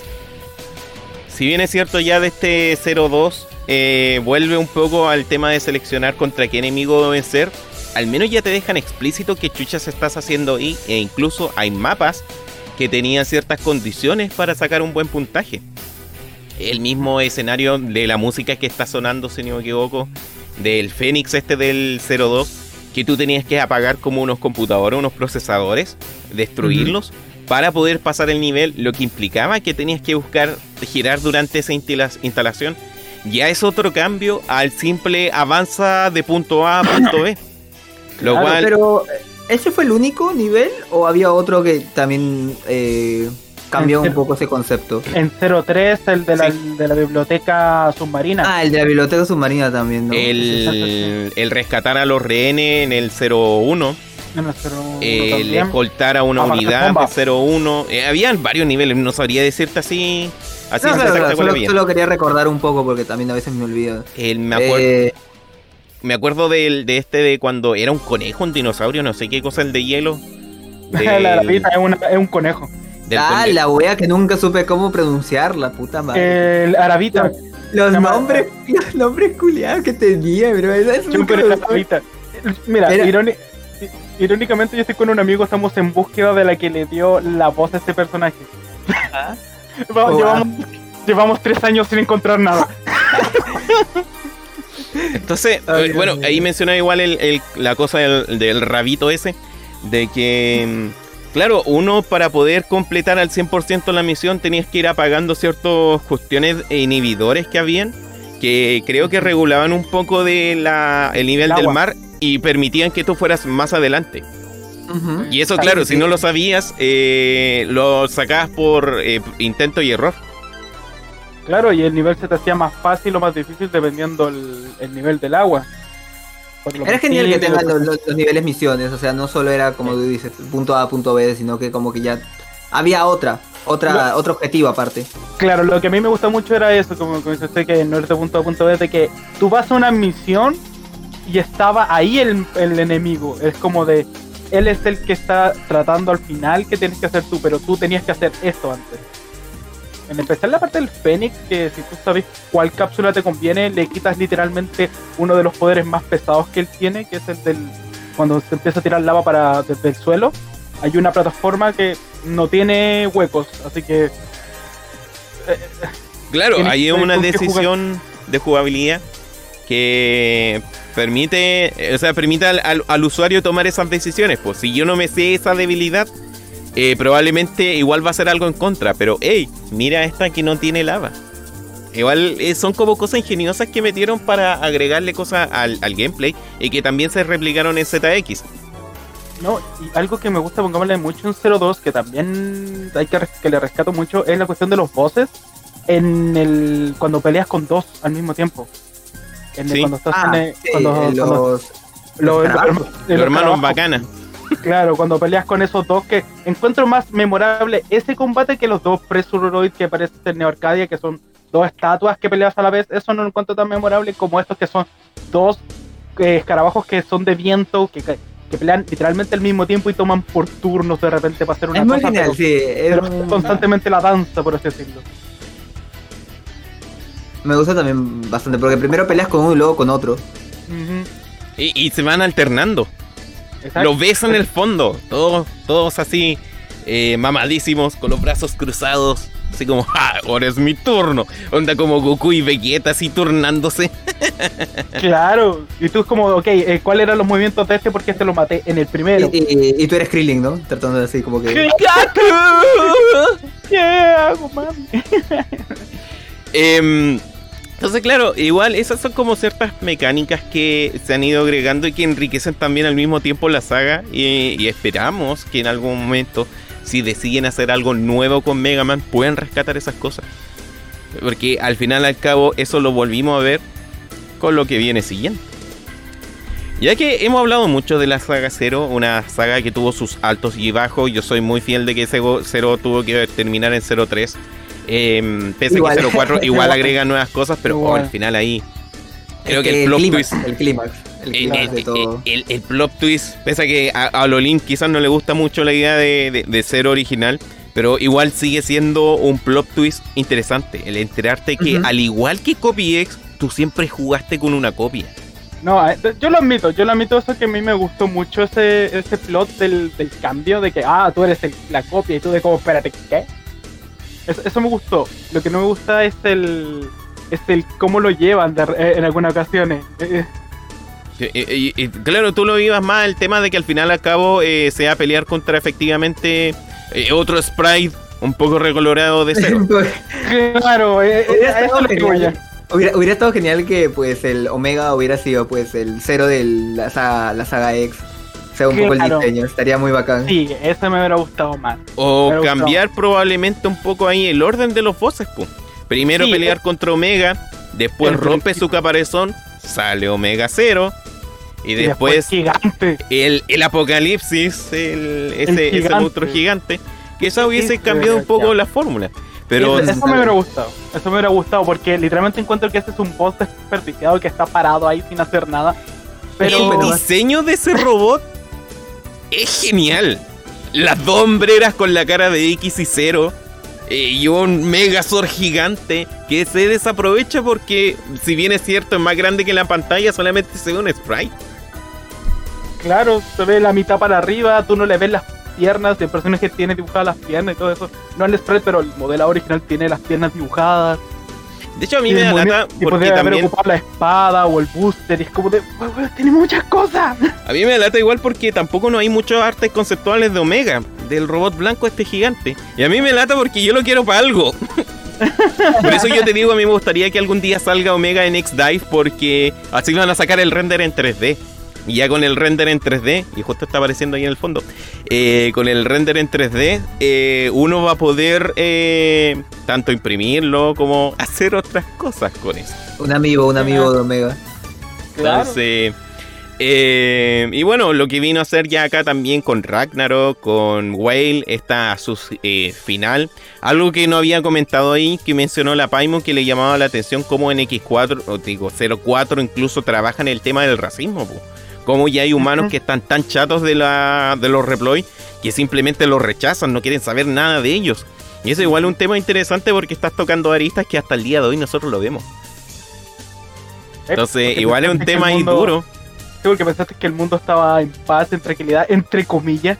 Entre comillas, no. Y llega esta gente diciendo, no, me, me, me, cagan los reploy fuera. Y tú eres amiga de ellos, también me cagas. Oh, por favor. O sea, estamos todos en el mismo ideal de estar a cagar en el mundo, por favor.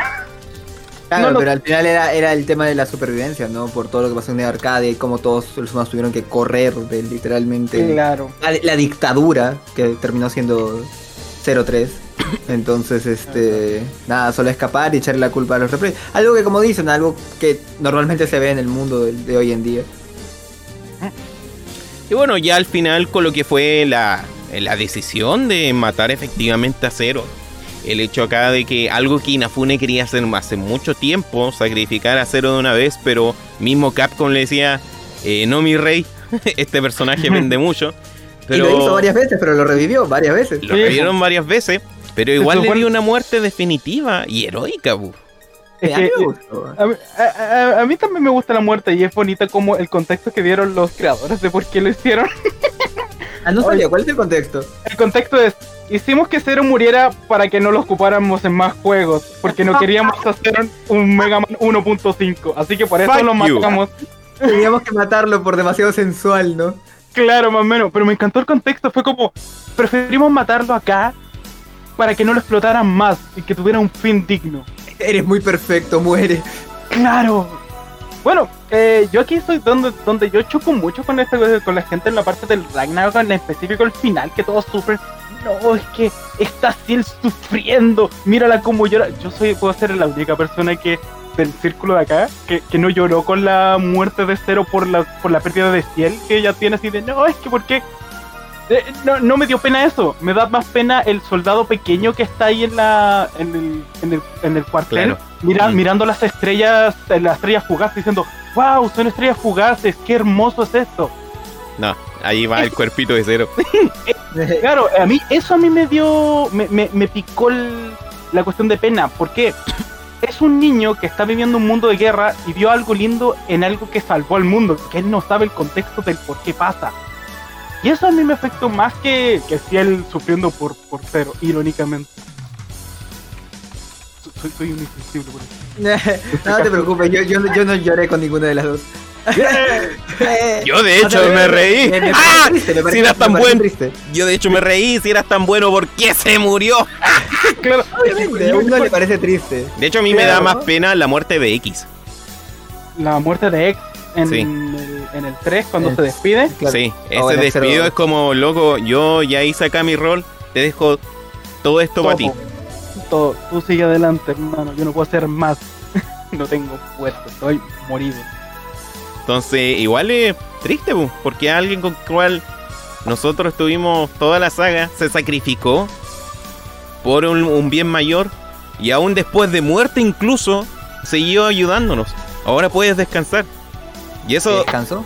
Y, claro, y eso es algo tan, entre comillas, emotivo. Porque descansó, ¿no?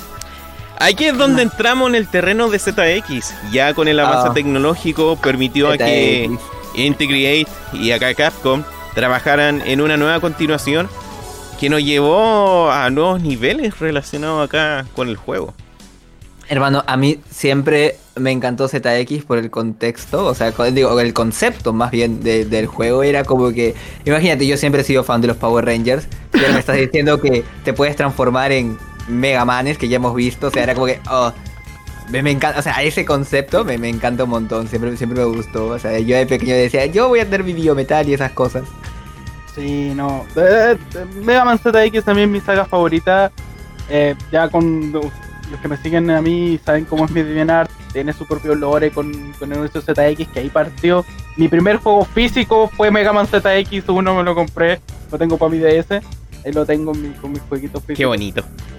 Eh, no, ZX le tengo mucho respeto y mucho cariño por, hasta como lo conocí. O sea, literalmente me, pasó esa de jugarlo, obviamente en un emulador, porque lo tenía DS en ese tiempo. Eh, jugarlo a 3, 4 frames por, por, ronda y quitarle el audio y lo gráfico al mínimo para poder que anduviera a 15 y disfrutarlo así y entender toda la historia completa. Es como de. Me, me enganchó, me enamoró cómo pudo disfrutar un juego a, ese nivel es porque lo hizo bien. El, acá en lo que va, igual el tema de ZX, y colgándome un poco de lo que mencionó Gapa, siempre estuvo en mente la idea de los, los Super Sentai, los Kamen Rider y los Power Rangers dentro de la franquicia de Mega Man. Se tenía pensado que el primer Mega Man, eh, el hecho de que cambiara color, también que este cambiara sus trajes, eh, para adaptarse, y esto recién lo vimos eh, se pudo concretar recién en Mega Man 11. Entonces siempre Mega Man ha rozado un poco con ese concepto. Y acá, claro, lo estamos viviendo con el hecho de los Biometals. Voy a pausar acá un poco la música para los que están oyendo acá, porque encuentro que esto, esto, esto debe que ser ejemplificado con, como que se llama el tema. Eh, mientras tanto, canten. ¿Por qué?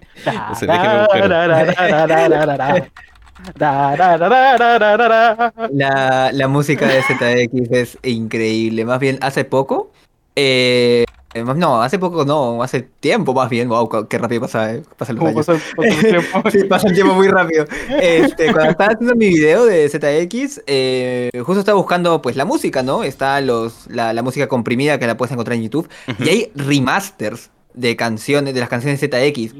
Y hay una en particular que creo que es la del el, lago, que literalmente la versión remaster hasta han metido... Eh, hasta voces. Como voces, y es como, se escucha muy, muy gerible, muy, muy genial, o sea, es como... Me encanta. Me encanta, es como que, no, me, encanta, al menos la música en ZX es como una de mis favoritas. No, muy, muy buena la sonora, no, sí, tiene, tiene muchas cosas buenas, excepto el mapa. ¡Ah! ZX. Sí, bueno, el mapa y como que cómo, cómo lleva todo el concepto de a dónde ir. Claro. Ve al área B3. ¿Cuál es el área B3? Ah, no, descúbrelo en el mapa. Claro, no, y el área, el área F está conectado con el A, que está con el I, con el G, ni siquiera es como A, B, C, D, ¿no? No, no, está todo en la mierda, es como que puta madre. Estás en el área C, ¿cierto? Y partiste en el área B, pero tienes que ir a la F. Está al otro lado de la J. ¿Cómo llego a la J? Acá volviendo al tema, está sonando el tema del área A. Por eso el primer Fear State Hay una intención detrás de ese tema. Hay una intención con el opening detrás de, de acá de, de Mega Man eh, ZX. que es el hecho de mostrarte de que el mundo salió en adelante. La humanidad progresó. Los reploy humanos llegaron a un consenso. Hay disidentes, sí, siempre va a haber ideales opuestos a lo que uno pone en cuenta, pero hay esperanza. Siempre van a alzarse nuevos héroes cada vez que las tinieblas traten de corromper. Y lo hermoso que suena el tema es lo esperanzador de decirte, weón, el sacrificio de cero no fue en vano. Las esperanzas de las personas siempre van a estar en manos de quienes se sacrifican por un bien común. Entonces es esperanzador y con ese ritmo así, igual siempre electrónico, que no sé, me gusta mucho ese tema y sacarle esa reflexión. El sacrificio de Cero no fue en vano. Hubo nueva vida. Después de todas las penurias, hubo una nueva civilización. Igual me gusta, ya acá le hago una reflexión a la vida real. Nosotros podríamos hacer quizás lo mismo con este mundo, podemos cambiar las cosas. A veces pienso en esas decisiones con esta canción en mente, que puede haber esperanza. Porque nunca eso se va a perder. O sea, ya, ya. Aquí cuando Gapa me dice, o sea, no hay esperanza, deja tus sueños atrás. Abandona tus sueños, dijo el esquizo. Dentro de todo, ya el, mismo mundo, bueno, el mundo en general, tal vez no Latinoamérica, pero eh, todas las guerras que, que se han, que, que, han pasado y todo eso, al final siempre como que la humanidad ha encontrado una forma de superar y avanzar, ¿no? Entonces como que ese mismo concepto ya se ha dado en el mundo. Ahora, en nuestra actualidad, yo creo que igual se puede, ¿no? Tal vez no de la misma forma, pero estaría genial y nada, es, como que algo muy bonito que igual también te plantea la saga ZX. Entonces, claro, acá juega el juego de nuevo con el tema de que siempre que cada vez que se levanten las tinieblas o haya un desertor, siempre los héroes van a volver. En este caso, volvieron en forma de Biometals. Ficha. Eh, ficha, sí, básicamente. Volvieron en forma de ficha. Volvieron en forma de fichas. El... En el corazón de las cartas. Volvieron acá a... Porque claro, acá incluso ZX lleva más la lucha a un tema ideológico por quienes quieren reformar a la humanidad. Por quienes quieren tomar una decisión. ¿Sabéis que es igual el ser humano y acá los robots están corrompidos? Pegamos un reset. Y eso se da tanto acá por los tres grandes que se muestran en Advent, con el mismo tiempo con eh, este Sleep, no me acuerdo cómo se llama el, viejo, eh, el Sigma, pero con pelo. Ah. que igual son tiene... Los nombres de, son los nombres de, de, los tres viejos. Sí, pero es en Advent, en ZX normal es... El ZX más ah. es... Eh, eh, ¿Serpent? Creo que se llamaba. Sí, Serpent. Eh, Serpent, se llamaba. De hecho, hay un juego ahí también con el hecho de que el primer jefe sea como una serpiente, como que ya sabes a qué es lo que te vas a enfrentar. E incluso puede tener ahí como. Ahí incluso puede tener así como un significado metafórico de que la serpiente, la víbora, siempre ha sido como relacionado con la ambición y esas cosas. Irónica, mira, irónicamente, tanto el primer jefe que tienes en la saga ZX, que es la serpiente, y el último jefe que es en ZX también es una serpiente. En un mundo donde tú estás es una serpiente. El, el Euroboros es una serpiente que está comiendo su propia cola. Sí. Si, te fijas. Entonces. Em, todo tiene que ver con las serpientes. Slytherin es el culpable. La serpiente, maldición, Inti no está tratando de decir algo. Illuminati confirme los reptilianos. ¡Ah! El nuevo orden mundial. Ahí Ergo Quimera Serpent, muchas gracias también. Ahí confirmada. Eh, claro, hay toda una intención detrás de querer poner acá estas cosas em, en la historia. Ahora si vamos bien a lo que vendría siendo, no quiero tampoco meternos tanto a la historia porque creo que más allá de lo que ha sido Mega Man 0X, o sea, Mega Man 0 y ZX, eh, agrega ciertas cositas pero sigue la misma línea que vino haciendo 0 simplemente sigue continuando la historia con nuevos conflictos. En parte sí, en parte es una continuación, pero estamos viendo un mundo ya literalmente la asociación que está que se creó para que se creó para salvar al mundo se llama los guardianes. O sea, irónicamente el mismo nombre que tenían los eh, guardianes en, en Mega Man 0, que tenemos a este Giro que es cero en en griego si no mal me equivoco eh, Giro eh, es. ¿Cómo que se llama esto? Es. Rappi. Sí, Giro Rappi. Claro. Giro Eats. Eh, Giro Giro Eats. Claro, Giro, en Giro Express. Está eso donde Giro es el primer portador del Biometal sí que está en el juego. Que, que conocemos como otro personaje que, que él tuvo antes. Eh, la primera también sigue el, el orden de que él se transforma en un cyberelf. O sea, todo sigue, todo tiene que ver con su mundo. Pero aquí donde se ven son más el cambio de la ideología de la gente. Eh, Eso es lo que conlleva ZX. Cambio de la ideología de, la ideología de la gente. Entonces, de hecho, el tema es quién tiene la fuerza para pelear por sus ideales. Por algo Ben siempre se repite, o a, a Ali siempre repiten. eh, yo quiero tener la fuerza para luchar por quienes quiero proteger. Exacto. Y al final es un ideal.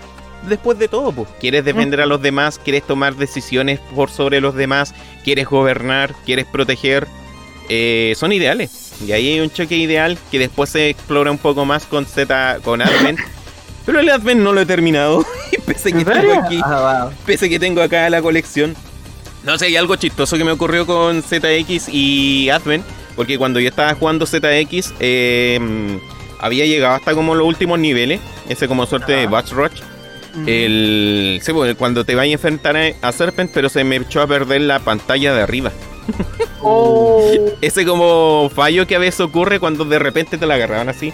Una. eh, y claro, y nunca tampoco pude jugar la, el Advent por lo mismo. El, de como era. Igual en la DS era más cómodo jugar antes que en un emulador. No tanto por los FPS, sino por el mismo hecho de eso de lo portátil. po. Em, y, y- y recién ahora con la, el, el Legacy Collection que salió, ahí pude estar probando tanto los... eh, el, el- ahí terminé el ZX y avancé el Advent, pero más allá de eso no quedé. pues.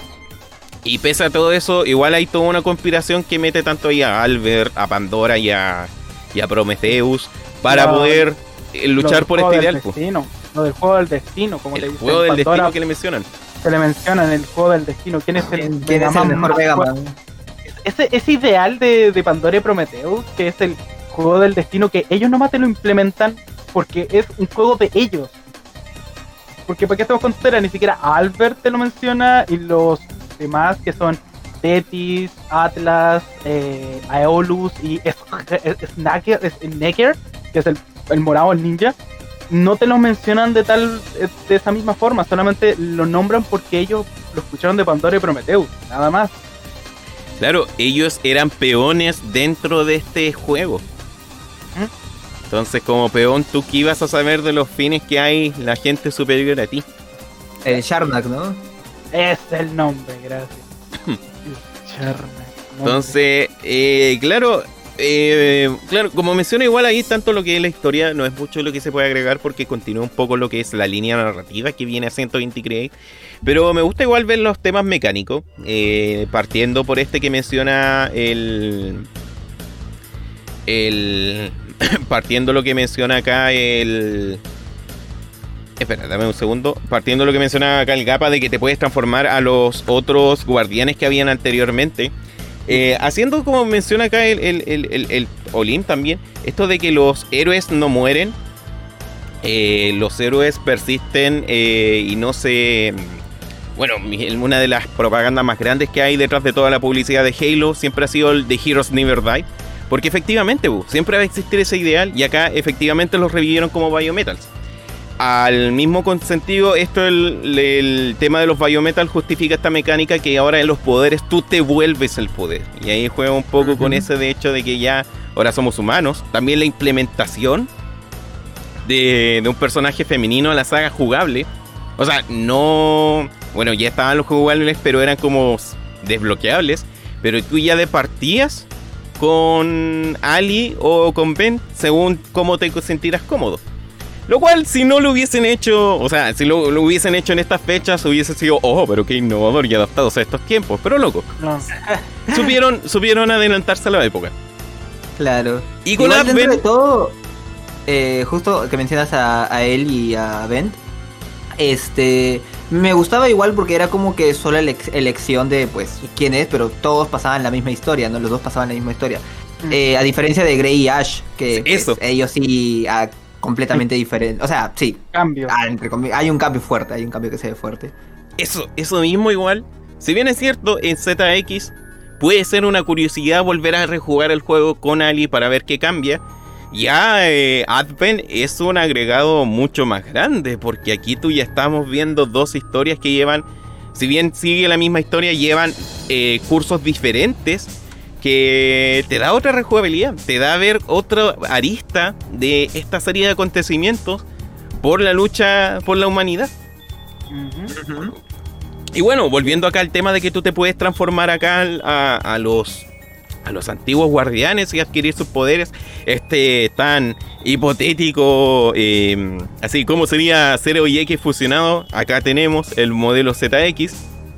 Cero, literalmente. Que igual eso, eso no es, que eso igual no es como tanto el hecho de que em, eh, se hayan podido fusionar, sino que la voluntad de Ben haya sido tan grande de poder hacer algo que hasta incluso era imposible para su fisionomía.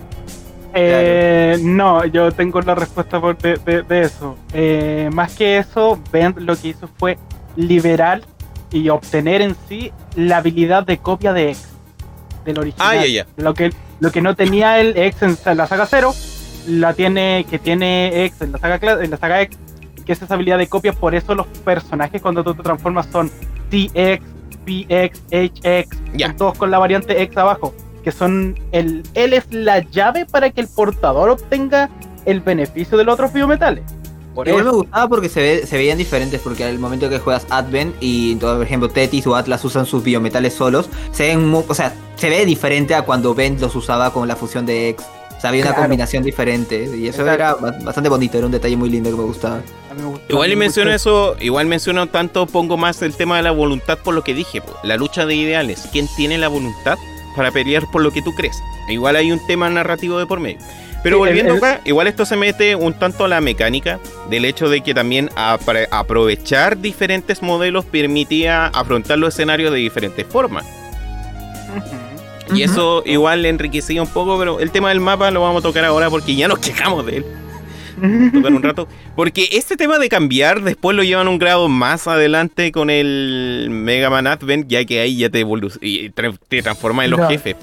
Sí, pues, ahí, yo, siento que ya se pasaron un poquito de Pero, pero es que la sensación de ahora tú ser el jefe básicamente es y, claro, literalmente hay personas que son inútiles en la tierra, como la mantarraya. La mantarraya gigante es como, te detengo el tiempo para que salten más rápido. El cocodrilo me encanta su diseño. Me encanta. pero es inútil.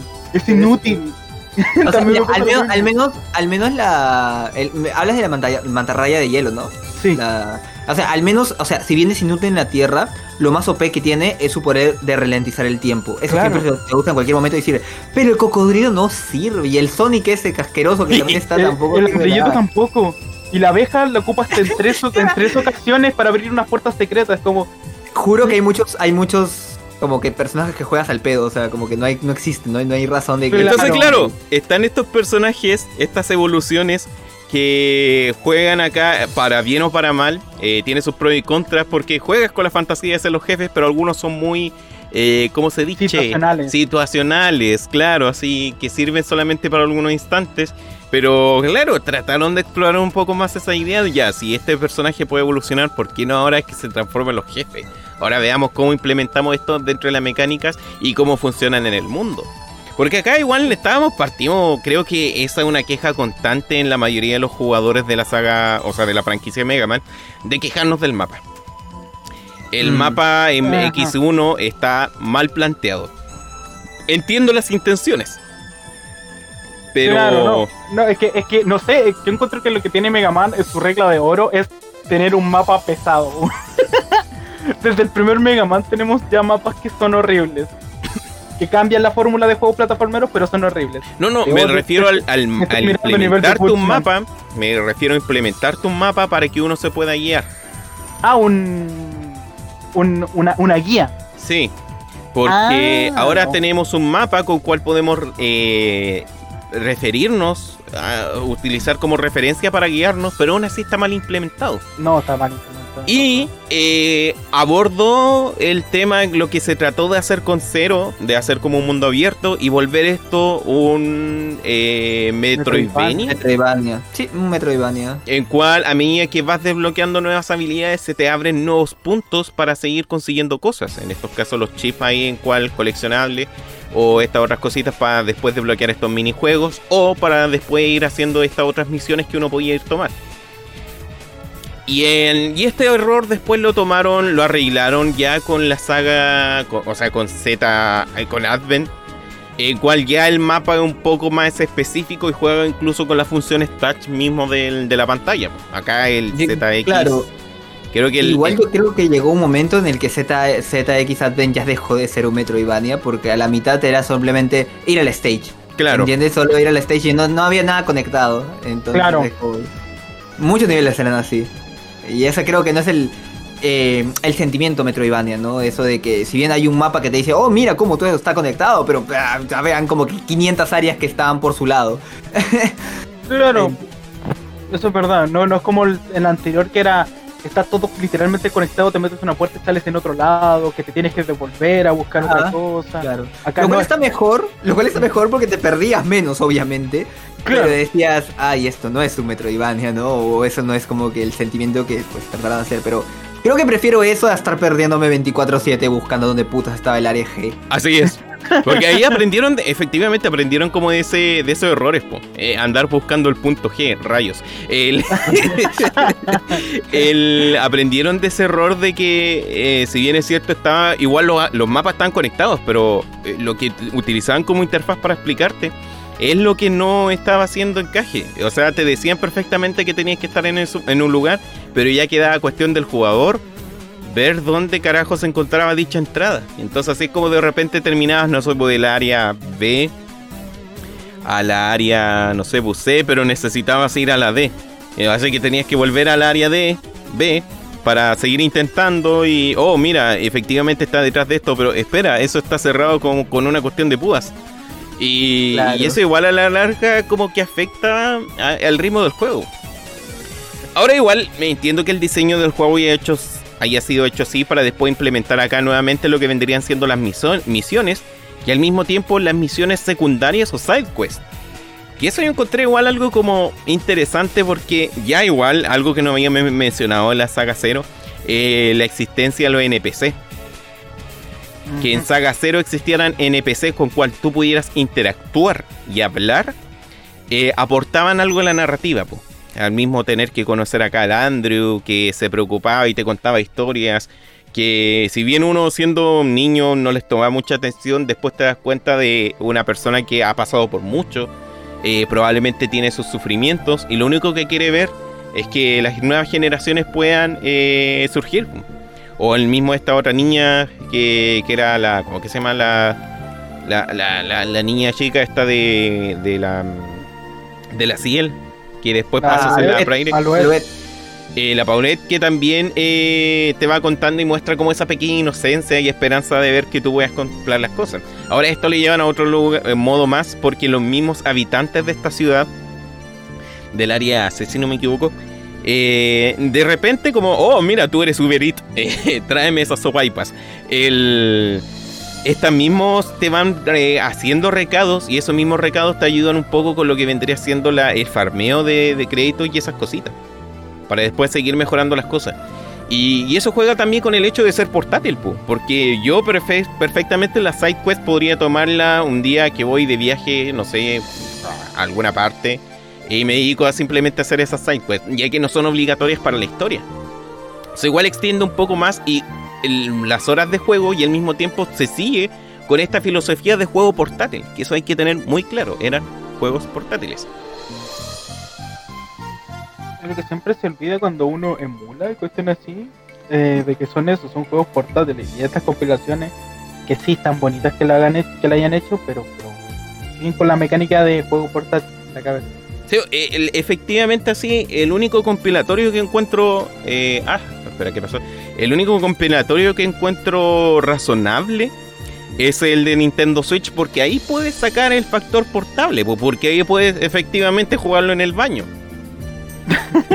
Pero eh, lo que vendría siendo para estas nuevas consolas, ya, bueno, generación pasada, eh, la Xbox One y PlayStation 4, los compilatorios no, eh, igual perecen un poco al hecho de que se pierde ese grado de portabilidad, pues, solamente tienes que dedicar esas horas de juego.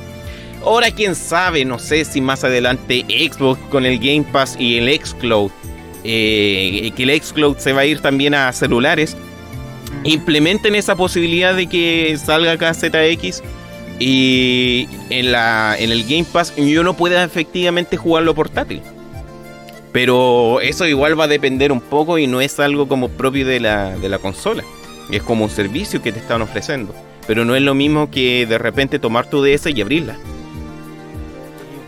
Es como lo que lo que siempre he dicho, eh, que me alegan la gente es como, ¿por qué no lo juegas en un computador o en un celular? Y busca, o buscas las consolas. Yo digo, prefiero buscar la consola o tener el juego en, la consola original para sentirse lo más fidedigno posible, no, no, o tener el mando conectado a la PC para jugarlo lo más, más, fidedigno, porque no es lo mismo eh, andar con un teclado, parroteando teclas al azar, a, a, jugar con tres botones en un mando cuadrado que te duelen las manos igual interesante eso, eh, en lo que mencionas, porque hay muchos juegos que fueron hechos pensados en su sistema. Mario 64 se juega mil veces diferente con un control de Nintendo 64 antes que con las teclas de un computador o un joystick genérico. Claro. Porque fue pensado para ese control. Claro, ¿alguna vez jugaron Mega Man Legends, o sea, Mega Man 64, el Mega Man Legends? Y claro. 64 es totalmente diferente al de Play 1. solo lo juega el Play 1. Eh, mira, es diferente, el eh, es diferente tanto el Legends de 64 como el de Play 1 como el de PC. Los tres son totalmente diferentes. Si hay una versión de PC para los que no saben. Entonces, claro, todos estos juegos igual fueron pensados en parte de estos sistemas para sacarle beneficio al mismo hardware, a la misma posición de los controles o cómo uno le configura. Acá igual voy a volver a lo que es la saga 0 y que también replica un poco con la saga X o sea, con la saga ZX, de que mm, un, uno de los eh, de las maneras por default que tiene maqueteado el juego es hacer dash con L, atacar con R y saltar con A. Sí. Y ese hasta el momento para mí ha sido la manera más cómoda para jugar Mega Man. Hasta la fecha de hoy, todos los Mega Man, los Mega Man que he estado jugando en stream los días sábados en este mismo canal, eh, los juegos de esa manera. Dash con L, el Buster con, con R y salto con la Y. De acá del control de Xbox. Y con eso me facilita muchas cosas. Porque con eso puedo cargar mientras hago dash y salto al mismo tiempo. Y es como una observación que le vieron acá los de Inti para agregar a una conducta que quizás algunos ya hacían anteriormente. Porque Mega Man X te permite eh, modificar los controles De, claro, yo estoy acostumbrado, yo, ya literalmente me acostumbré a dachear con el L2 o el LT del mando de Xbox, me acostumbré tanto a, ese movimiento que hasta incluso ahora en Blaster Master 03 hay una habilidad que es un dash y la, y la, y la puse en ese botón porque me sentía más cómodo, hacerla ahí que tenerla en el botón de arma secundaria. Oh, interesante porque yo en lo general, más que todo, me acostumbro a cómo me dan los controles. En la saga, en la saga X, por ejemplo, el dash es con círculo, me acuerdo que era con círculo. Y así siempre lo he jugado, son dash con círculo y saltar y todas las cosas. O sea, ya, ya he llegado a acostumbrarme. Obviamente que es diferente en la saga e, eh, 0 o ZX, pero igual como que cuando lo juego también cambio el chip y como que igual es la costumbre de ambos, ¿no? De, de jugar ambos juegos. Pero igual es bacán como que, ya sabes que todos los juegos en general, la mayoría, ¿no? Tienen este, esta opción de cambiarlo para que te, lo juegas de la manera más cómoda posible. Claro. Bueno, igual ahí entrando esa curiosidad, los juegos shooter, el jugar con WSAD, es una configuración que se inventó un jugador para entrar a un torneo de Quake. Antiguamente uno jugaba con las flechitas, saltaba como con espacio y con el mouse. Entonces imagínate el movimiento ahí de alcanzar el espacio para soltar. El movimiento y eh, espacio. Entonces, claro, acá le salía más efectivo maquetear eso. Y así es como también los mismos usuarios a veces vuelven estándar ciertas maneras de utilizar los controles. Claro. Así que ahí como que tenemos ese agregado que tiene acá el hecho de aprovechar el hardware para utilizar esas cosas y como también ZX continúa un poco esto. Ahora ya entramos a la parte triste porque efectivamente ZX es otra de nuestras franquicias inconclusas. Ah, qué ah, mal. Yo quería saber más de esos pozos de carne donde había. Ahora, si mal no recuerdo, eh, ya habían confirmado que estaban trabajando en un nuevo juego de Mega Man, ¿no? Hace un año o dos. el, el, Mega Man XZ. Eh, no, no, ¿en eso? ¿En eso estaban trabajando? Sí, el de hace un año, ah. el, de, hace un año sí es eso. Ah, entonces que la chupen. Yo quería mi ZX3 no. o mi, o mi X9. No. El, no, el juego, el juego que se está desarrollando es un juego que lo que se sabe, entre comillas, es de la rama clásica o conociendo lo que puede ser. Y el otro que va a salir para celulares, y hace para celulares, es el XZ que se anunció el año pasado. Eh, sin polvo y sin bombo y platillo para celular. ¿Me estás diciendo que va a haber otro juego de la saga clásica? Es que no se sabe porque el equipo de desarrollo que lo está haciendo la saga clásica. O sea, lo que hicieron en Mega Man 11 es que dijeron vamos a hacer un juego nuevo. Claro. Y, se sabe y se apunta de que va a ser algo rama clásico. Esperemos que sea algo algo X o algo cero o algo ZX. Pero, no creo. Ya me cansé de, o sea, es bonito, me, encanta Mega Man 11, pero pucha, un Mega Man 12, ay. Hay tantas sagas inconclusas hasta la misma Legend. Es el tema. Acá yo lo veo, a veces yo veo eh, la misma comunidad que a veces nos falta el, compadre Edgy. Ay, ¿por qué quieren X9? Nunca va a salir. Las personas no buscan X9 porque efectivamente queramos un nuevo juego de la saga X. Queremos un X9 porque el final es tan abierto que no, que no nos pueden dejar así. Y pasa lo mismo acá con ZX, con Advent.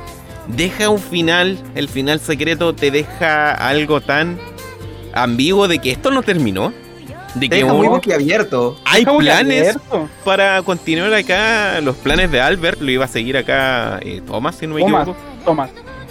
Para poder acá seguir con este plan de reseteo mundial. Y nunca se supo más porque efectivamente, porque al final y al cabo no generó las ventas que a Capcom le interesaba. Este es el problema. Y acá hay un tema muy triste, al final y al cabo, que lamentablemente estas son empresas. Y las empresas se mueven por dinero. Si no hay dinero, no hay dinero. El dinero es dinero, aprende algo dinero. Entonces, claro, acá vemos lo que son los compilatorios. Porque los compilatorios entraron en este terreno más que nada para tantear qué es lo que le espera a la gente. Qué es lo que quiere la gente. Y creo que hasta el momento el que mejor le fue fue al X. Mm, irónicamente le fue más, mejor al clásico que al X. Ya, bueno, el clásico, pero el clásico siempre se sabe que va a ser. Fue tan bien. No, al, cero, al ZX y al cero no le fue tan bien por el simple razón de que la gente no quería. No, no, es, irónico porque les gusta, pero no les gusta. Pero es que, mira, yo no veo tanto el hecho de que la saga ZX le guste, sino que el tema de que igual a veces, que a veces nosotros tenemos que darnos cuenta de que igual Mega Man, eh, Mega Man es, Mega Man y Mega Man X es popular es como así lo, que el populacho consume. El resto de franquicias, a excepción de Battle Network en Asia, es nicho. Y en los nichos no le generan ganancias acá a esta cosa. Y una lástima que ZX y Zero hayan quedado como nicho, porque son grandes aportes a la saga. Acá en este podcast lo estamos mencionando. Todas las cosas que han aplicado a la, a la fórmula quedaron como un nicho. Eso es lo malo. Eso es lo triste, más bien también. Es como. Al final. Ahora, ahora nos sorprende, ¿no? Chicos, salió 0-5. No. Por favor, déjenme. No, no sé. Yo, soy el, el, fan diciendo: déjenme la saga 0 tal cual como está. Déjenme murió. Sé que están haciendo proyectos fan de Mega Man Zero Resurrection. Ya, pero un proyecto fan, te lo perdono. Pero que sea de Capcom, déjenmelo muerto. Está bien, sigan con los demás. En especial Legends 3, por favor, que estaba ahí. Estaba ahí. Estaba a la vuelta de la esquina esa cosa. Claro. Acá, mira, eh, acá igual quiero rescatar del chat Sumi Suimasu, que menciona cómo esperaban buenas ventas de los de Capcom si sacaban como 3 Mega Man al año. Acá ¿Por qué? Acá no, no, no. sé, lo que va eso, que dicen, ah, es que sacaban 3 Mega Man en el año. ¿Por qué sacaban tantos Mega Man en el año? Porque la gente consumía Mega Man. Y estaban en distintos rumbos. Estaban portátiles, consolas y las cosas de RPG. Por eso se sacaban varios. Pero si algo... ¿Mm? Pero sí. Y la gente empezó a quejarse porque decían, no innovan y están sacando mucho. Y gracias a esas cosas se produjo la sequía de 12 años de bombardero a Igual yo soy más como de la idea de que la industria del videojuego nos ha enseñado de que estas cosas ocurren. ¿Cuántas personas no están chatas de Assassin's Creed? ¿Cuántas personas no están chatas de los FIFA anuales? ¿Cuántas personas no están chatas de un Call of Duty anual? Claro. Pero si no se los sacas anuales, te alegan. Claro, o sea, hay un pequeño nicho que los toma. Ahora, estos son anuales. No como Mega Man, que habían varias series constantemente y eso generaba una dicotomía entre los, jugadores. Porque por una parte tenía Battle Network, que ya igual se potenció con un anime y todo el tema. Pero ya estamos tratando otras cosas que competían directamente con Xeno. Y al mismo tiempo está saliendo en consolas X. Si bien es cierto, son públicos diferentes, eh, igual el mercado en ocasiones debe que tomar decisiones comerciales de decir... Claro, o sea, tu, papá te decía ya, elige, te compro un Battle Network, un cero o un clásico. Y, sobre todo el target que iba dirigido, que eran jóvenes. No eran eh, juegos dedicados a nosotros que decir, oh, mira, salió, salieron todos estos juegos, oh, mira, voy a sacar la billetera acá. La oh, billetera, la billetera. Y lanzó la billetera. Claro, le, tiré, le poní la tarjeta de crédito justo en la ranura de la micro SD ahí. El, cambio de carta, sí, cambio de carta y sacas la, la Tirando el dinero así. me, me encanta ese meme, tengo que emitirlo. No sé si lo viste, no sé si lo viste, Leon, donde aparece el, loco, el prota de Digimon 3 y dice cambio de carta en vez de tener la tarjeta de Digimon tiene una Mastercard y la pasa por un Rackman así. Ahí comprando, comprando todas sus cosas. Entonces, eh, claro, eh, era enfocado igual a un público juvenil que no tiene independencia económica. Eh, mire, acá actualmente, también pasa eso, pues porque no todos tienen el ingreso económico. Sé que hay mucha gente que trabaja, hay gente que no, que tiene ingreso económico de comprarse, no sé, es que ya me voy a comprar el juego de estreno y también en dos meses más sale otro juego igual de la misma saga. se entiende de que, oye, por favor, no, no, el dinero no crece en árboles. Pero es que aún así, incluso los juegos contemporáneos, igual muchos van dirigidos a un público eh, joven adulto. Entonces, ya hay algunos que igual pueden tener esa suerte de independencia económica. Pero antiguamente, claro, Mega Man era más como para adolescente, adolescente joven. Y eran tiempos en cual igual no existía tampoco tan potente el tema de la emulación. A ver si hablamos en el 90, al principio del 2000. Y dentro de todo, la emulación no apoyaba mucho a la, compañía. Y efectivamente, pues, como eran juegos contemporáneos a la fecha, tampoco sacaba mucho que lo emularan porque es básicamente un tema de piratería.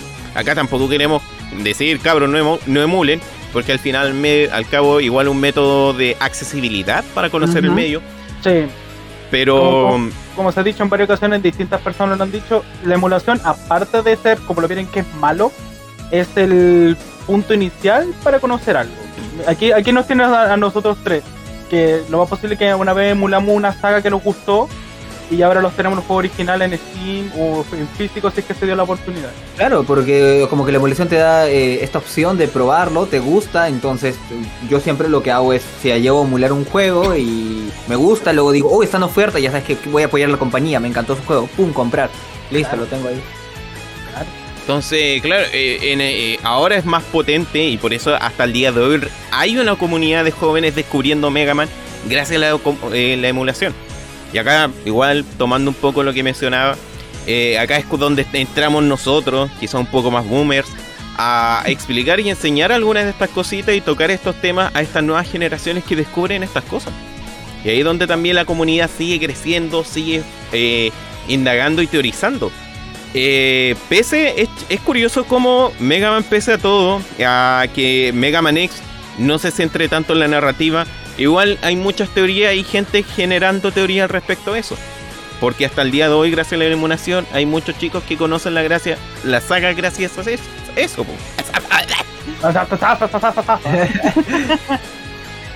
Entonces, acá es donde entro a hacer una pregunta volviendo al tema del eterno de otra saga perdida.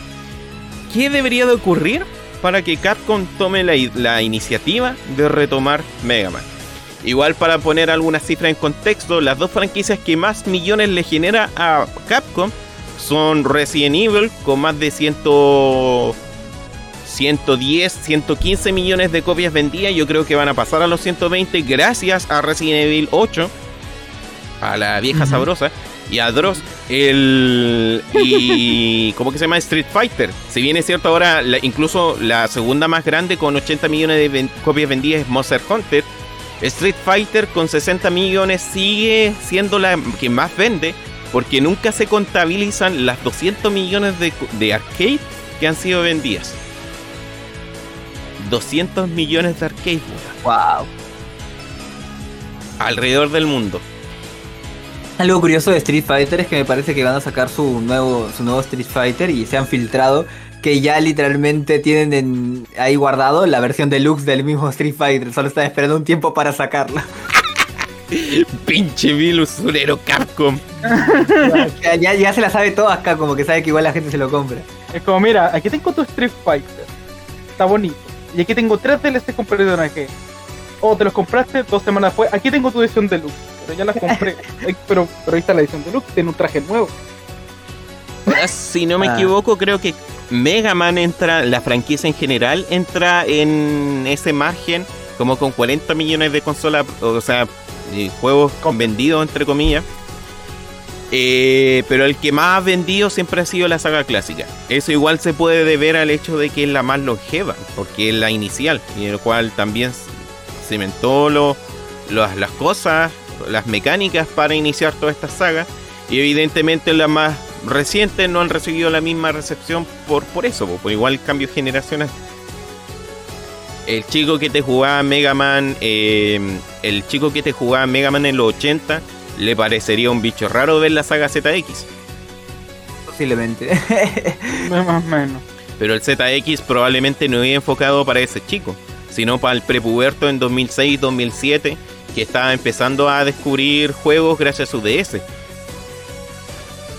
tenía el chance de la nueva tecnología, el nuevo todo y decir, oh mira, demonios, esto viene con cosas de más, atrás, pero más. Tiene un catálogo enorme de, cosas para, conocer. Entonces, si nosotros analizamos la historia de cómo se han desarrollado los juegos de Mega Man, se han ido impulsando por dos cosas. Uno, las tendencias. Eh, las tendencias que han ido ocurriendo. Eh, dos, no, mejor voy a volver a plantearlo. Uno, el, sector demográfico al cual seguían. Porque Mega Man fue hecho para niños. Mega Man X fue hecho para los niños que crecieron, querían algo más violento. Mega Man Zero fue hecho para atrapar nuevos niños que estaban queriendo consumir cosas más violentas. Y Mega Man ZX fue para las nuevas generaciones de niños que también estaban entrando con la DS. A eso también se le agrega el cambio generacional y nuevos sistemas que han ido surgiendo. Creo que el ejemplo más claro que podemos ver ahora y cómo le ha estado ido, ido yendo bien ha sido X-Dive, porque se aprovecha de todas estas tendencias relacionadas al sistema gacha, a los juegos móviles y cómo el juego móvil vende un chingón. Tengo un video que habla de eso en este canal. y tres, bueno, mencionaba el tema de las tendencias porque trata de adaptarse a las cosas que ocurren el Mega Man siempre como que jugaba un poco como con eso de, de, los robots, pero que igual como que hacen referencia a cosas contemporáneas. De hecho, me da risa que el Mega Man 11, el jefe final sea un dron. Cuando mm. los drones ahora son tendencias de que puedes comprarte un dron y lesear con tu celular. Mega Man 0, Z, e, Mega Man X juega un poco también con algunas tendencias, lo que era viral, lo que es el fin del mundo. Eh, creo que lo comenté el, el podcast pasado relacionado con Mega Man X, que también está disponible en este canal. Que no sé, no sé, siento que como entre 98 y 99 había muchos juegos post-apocalípticos, apocalípticos, que jugaban con esa idea. Y Mega Man X5 jugaba con la idea del fin del mundo, Igual. Como que algo va a caer al mundo. Como, mmm, todo esperando que el 2000 se acabara el mundo. Claro, era, era la norma, era la regla. Eh, Battle Network surgió también por el hecho de como toda esta tendencia de los mones. el Digimon, Tamagotchi, eh, Pokémon, más Digimon y Tamagotchi en realidad. Y jugar un poco de esta idea, ¿por qué estos mejor no son Navi, no son robots? Y ahí implementarlos. Entonces eso como quizás para que uno hubiera una nueva saga deberían de fijarse en una nueva tendencia hoy en día los videojuegos. Mega Man Battle Royale. De una. O Mega Man Rock Mega, Mega Man As. Así. Mega Man Us. Mega Man Us. Mega Man Sus. ¿Quién es el, quién es el Maverick? El. o, ¿cómo es que se llama esto? Que mm, también traten de. Ay, ahí se me perdió la idea porque, claro, era experimentar con una tendencia contemporánea o tratar elementos para crear algo nuevo. Entonces ahí es donde deberían de ver qué, podría ocurrir.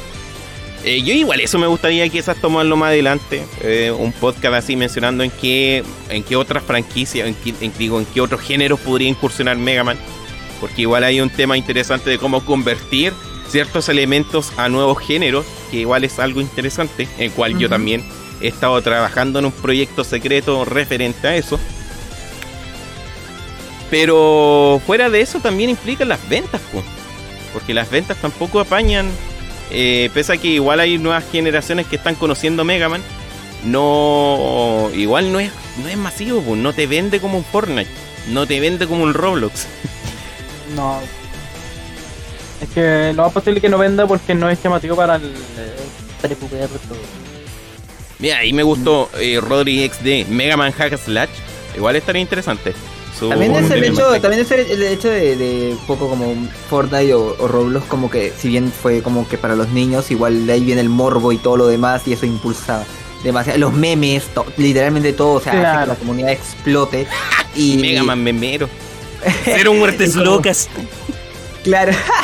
Este, o sea, tú no puedes nunca jugar Fortnite, pero conoces Fortnite porque te lo hablaron en todas partes, porque hay memes, etcétera, etcétera.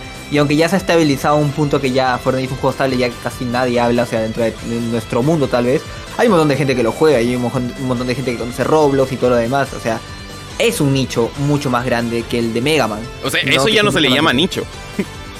no, claro, ya es como literalmente una comunidad gigante. Pero... lo que nos pasa a Gapa y a mí con Shantae. Eso es un dicho. Sí, pero es porque, bueno, igual, como que no ha crecido tanto como eso. O sea, como que esos son como que potencias gigantes, por así decirlo, de la de lo que vendría siendo el, mundo de los videojuegos. ¿No? Que tal vez Mega Man no llegue a eso, pero lo pueda trabajar de otra forma para seguir creciendo. ¿Estás diciendo que a Mega Man le falta Posiblemente. Entonces, bueno, estos datos inciso, aparte en noticias, si mientras de cosas así, viene en mi Mega Man News. Eh, los videos que borró Capcom América por la cuestión de Mega Man X Live, versión eh, comerciales chafas de así funciona la mafia, iban a tener razón.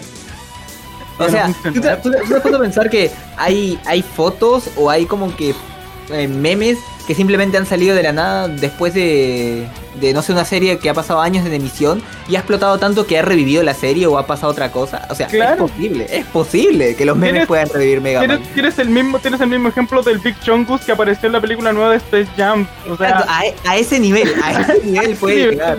podemos llegar. Eh, Kojima lo tocó hace años atrás con un juego conocido como Metal Gear Rising. Los memes los memes, the, eh, la... memes, memes, Raiden. Eh, los memes son la eh, el ADN del alma. Claro, es que estamos de acuerdo que actualmente el concepto meme ha evolucionado tanto que uno lo, lo conoce como algo de, que cómo se llama, que es algo comedia y algo referencia a, algo referencia a algo, pero en verdad los memes son cualquier cosa que se esparza y pegue con la gente. Da lo mismo si es una noticia, si es una un chiste o algo, eh, e-, eso se refiere más o menos a los memes. Si no me equivoco, era eso. Ya chicos, quiero que hagan meme las Olimpiadas.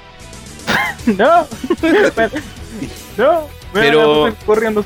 Claro, eh, quizás tendrá que pegar incluso con los memes así para hacerse, entre comillas, viral. nunca se sabe. Eh, la saga Mega Man.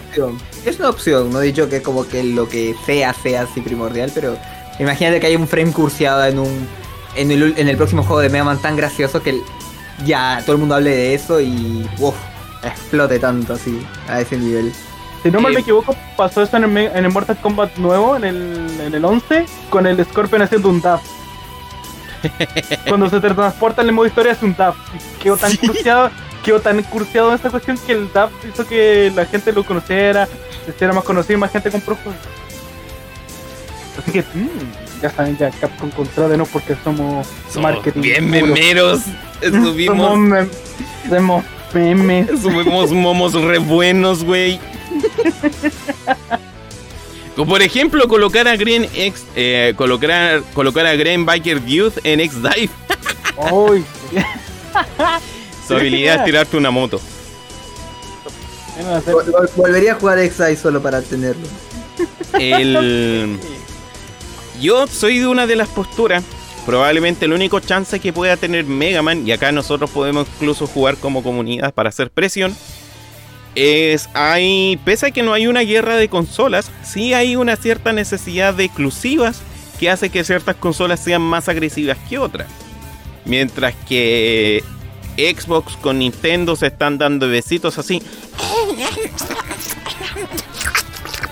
Por otro lado, tenemos a PlayStation que está muy cerrado con ciertas ideas y al mismo tiempo quiere eh, eh, proponer es cuestión exclusiva.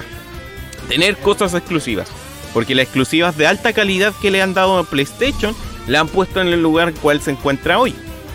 Queramos o no, The Last of Us, sea un buen juego, bueno o malo, es un juego técnicamente muy. Es muy genial ese juego a nivel técnico. El Ghost of Tsushima, pedazo de juego. Entonces, por una parte tenemos un PlayStation que necesita cosas y es muy afiliado con las compañías japonesas. Eh, por otra parte tenemos un Phil Spencer muy alegre. Y a mí me gustaría de repente así hacer como que toda la comunidad se pudiera de acuerdo para empezar a huevear a, a, Phil Spencer y ya pues Phil Spencer, sácate un Mega Man exclusivo para Xbox, solo para que salga una nueva saga. O sea, saga, o una continuación de una saga Gracias, papito Phil Spencer. Papito Phil Spencer, por favor. A ti que te gusta hacer juegos raros y contratar weas raras. Hazme un Mega Man. Revive el Mega Man Maverick Hunter, el shooter. Y, tíralo como demo. Entonces, bueno, no sé si tienen alguna idea también de que podrían, para que salga algo de acá, de este, eh, alguna posibilidad para que se vuelva a tomar una de estas franquicias o 0ZX, eh, porque igual acá hay otro tema. 0ZX fueron juegos pensados para consolas portátiles. Pues hasta el momento hay solamente dos cosas consideradas como consolas portátiles. Uno, eh, Switch y dos, móviles.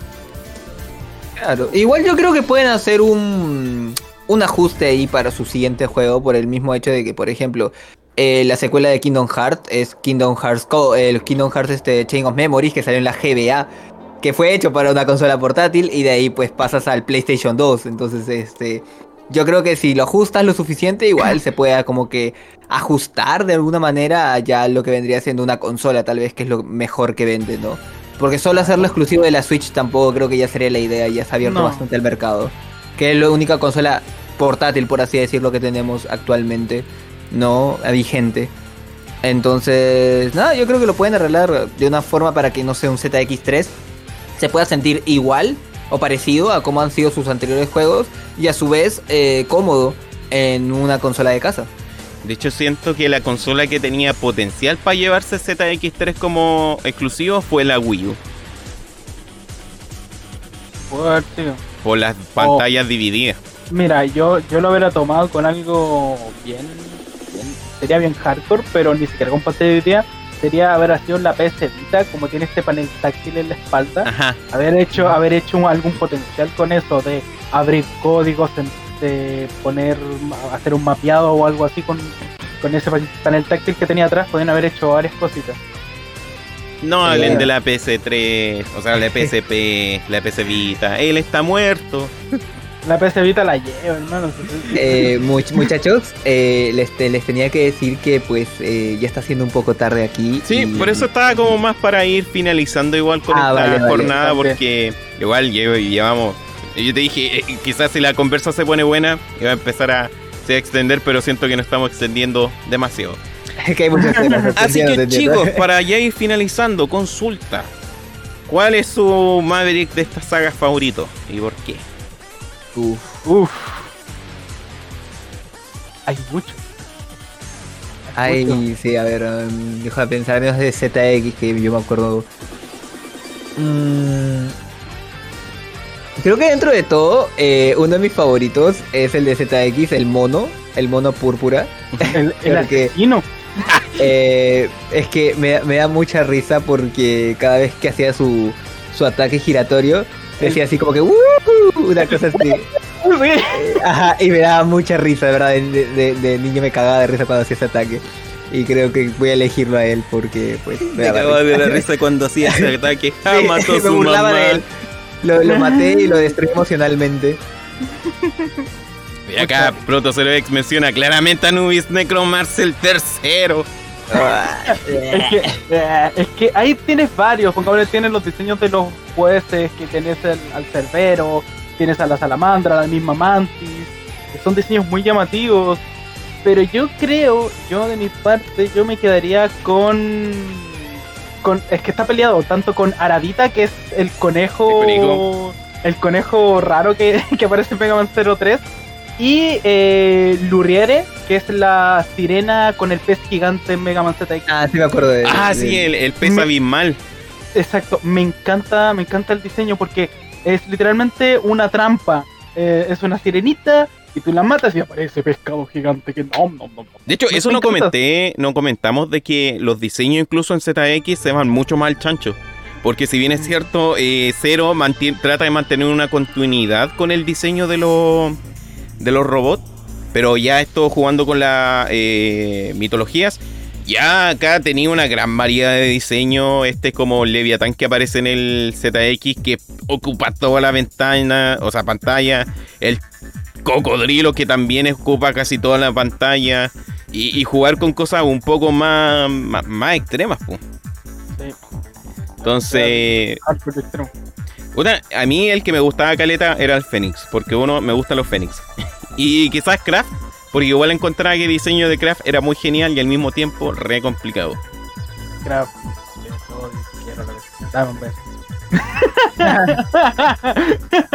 hay que admitirlo, hay que quererlo porque es el que es grande. Es, a lo que me refiero que es grande es grande en portes, el desgraciado. Tú lo ves todo chiquito, todo chiquitito, flaquito, y no, ves un personaje grande, pero ágil. Pero bueno, caballeros, sinceramente fue un gusto tenerlos en este lugar. Espero que al igual como se pudo llevar a cabo esta ocasión de conversar de nuestras sagas favoritas, podamos más adelante tocar algunas cosas. Pero tío Limp en especial, te voy a seguir trayendo a este canal a la fuerza, así te voy a tirar del pelo. No, me no. mi, pie, mi piecito está como con una... Para que sigamos hablando de esta saga que tanto amamos. Así que... Chicos, eh, muchas gracias a las más de 20 personas, incluso más de, bueno, muchas reproducciones que hubieron en este lugar, que estuvieron presentes y también nos pudieron acá en comentarios. Yo les estuve leyendo a todos, igual algunos tomaron postura muy buena referente a algunos temas. Eh, y por estar acá acompañándonos. Así que chicos, los dejo a todos los del chat invitados. Probablemente ya comparten incluso suscriptores a que vayan a ver a los links porque si de verdad le interesa material de Mega Man, siento que hasta el momento el youtuber que más toma mejor las cosas de Mega Man ha sido eh, Olim. Porque Olim igual busca de varias fuentes antes de tocar un tema. Y eso encuentro académicamente muy respetable. Gracias, gracias, verdad. Y bueno, también pasen acá a visitar al Gapa y, vayan a su video y dejen un comentario así. El Oblivion me trajo, compren mieles Noelio. Muchas gracias, muchas gracias. Igual, igual la pasé muy, muy, muy divertido este, esta charla. Es bueno también hablar cada cierto tiempo de, de bueno, estas sagas que pues nos, nos traen, nos, nos juntan y me hacen conocer también nuevas personas. Así que muy agradecido de que me hayas invitado el día de hoy. Como había dicho en principio, para mí no hay nada más rico que escuchar personas hablar de lo que le encanta. Por eso me gusta juntarme con homosexuales que les encanta hablar del pene. Oh, wow. Wow, eso fue muy. pero es que lo hablan, pero es que lo hablan de una manera que, loco, de verdad te convences como. Mm. Oh, wow. no te escucho, se me está cayendo el stream. Eso fue hardcore, escaló muy rápido. Pero, no, pero fuera de broma, botas, igual me encanta escuchar personas que dominan el tema y, y eh, hablar de estas cosas. Pero bueno, muchas gracias a todas las personas que estuvieron presentes y nos estaríamos viendo en una próxima ocasión. Recuerda que hay stream los días viernes, sábados y lunes. Los lunes que también resumimos las noticias del mundo del videojuego. Y bueno, también vayan acá a ver a Lolin que los días miércoles también habla de, de Mega Man, los jueves, habla ahí temas interesantes. Y los martes hace stream. Así que muchas gracias a todos y nos estaríamos viendo. Hasta la próxima. Adiós. Bye bye chicos.